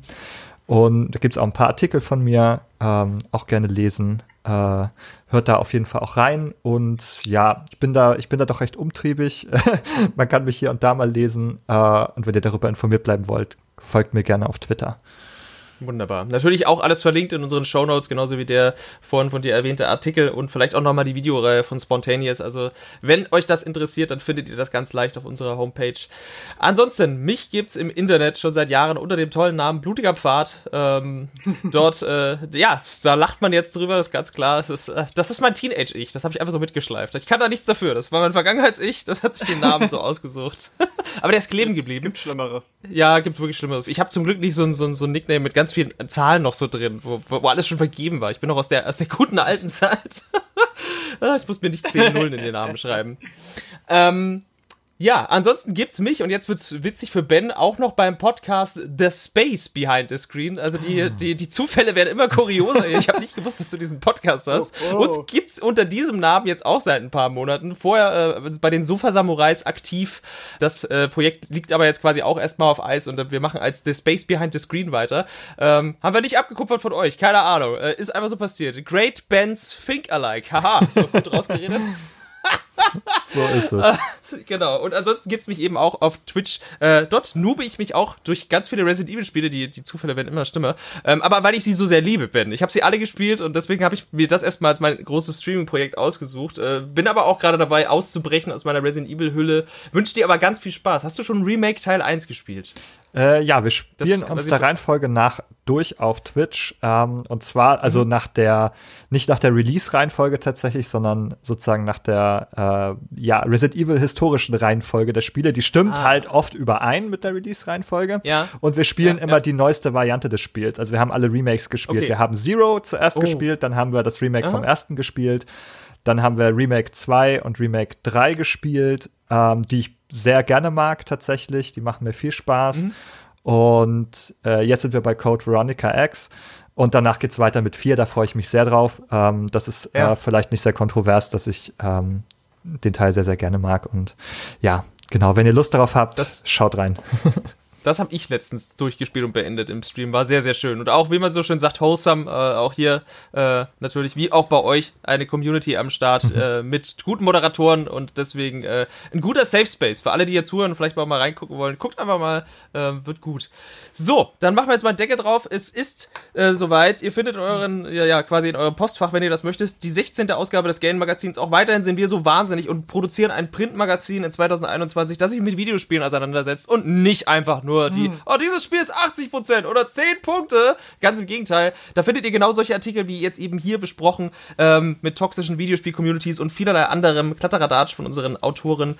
Ähm, wenn ihr darauf Bock habt, klickt euch ein Abo. Ansonsten, ja, unterstützt jene, die ihr liebt, äh, liebt keine toxischen Communities, liebt die guten Leute. Und dann würde ich sagen, danke für eure Zeit, ihr beiden. Äh, danke, dass ihr euch die Zeit genommen habt. Wir nehmen das übrigens am Karfreitag auf. Kurzer Disclaimer meinerseits. Und das ist fantastisch und ich liebe es. Die haben einfach direkt zugesagt. Ach, Freitag. Ja, Freitag haben wir alle Zeit. Gut, finde ich super. War überhaupt kein Problem. Ja. Mag ich. So, ich bin raus und äh, wünsche euch noch einen schönen Abend und allen Zuhörenden. Wiederhören. Tschüss. Danke, tschüss. Auch von mir vielen Dank. Tschüss.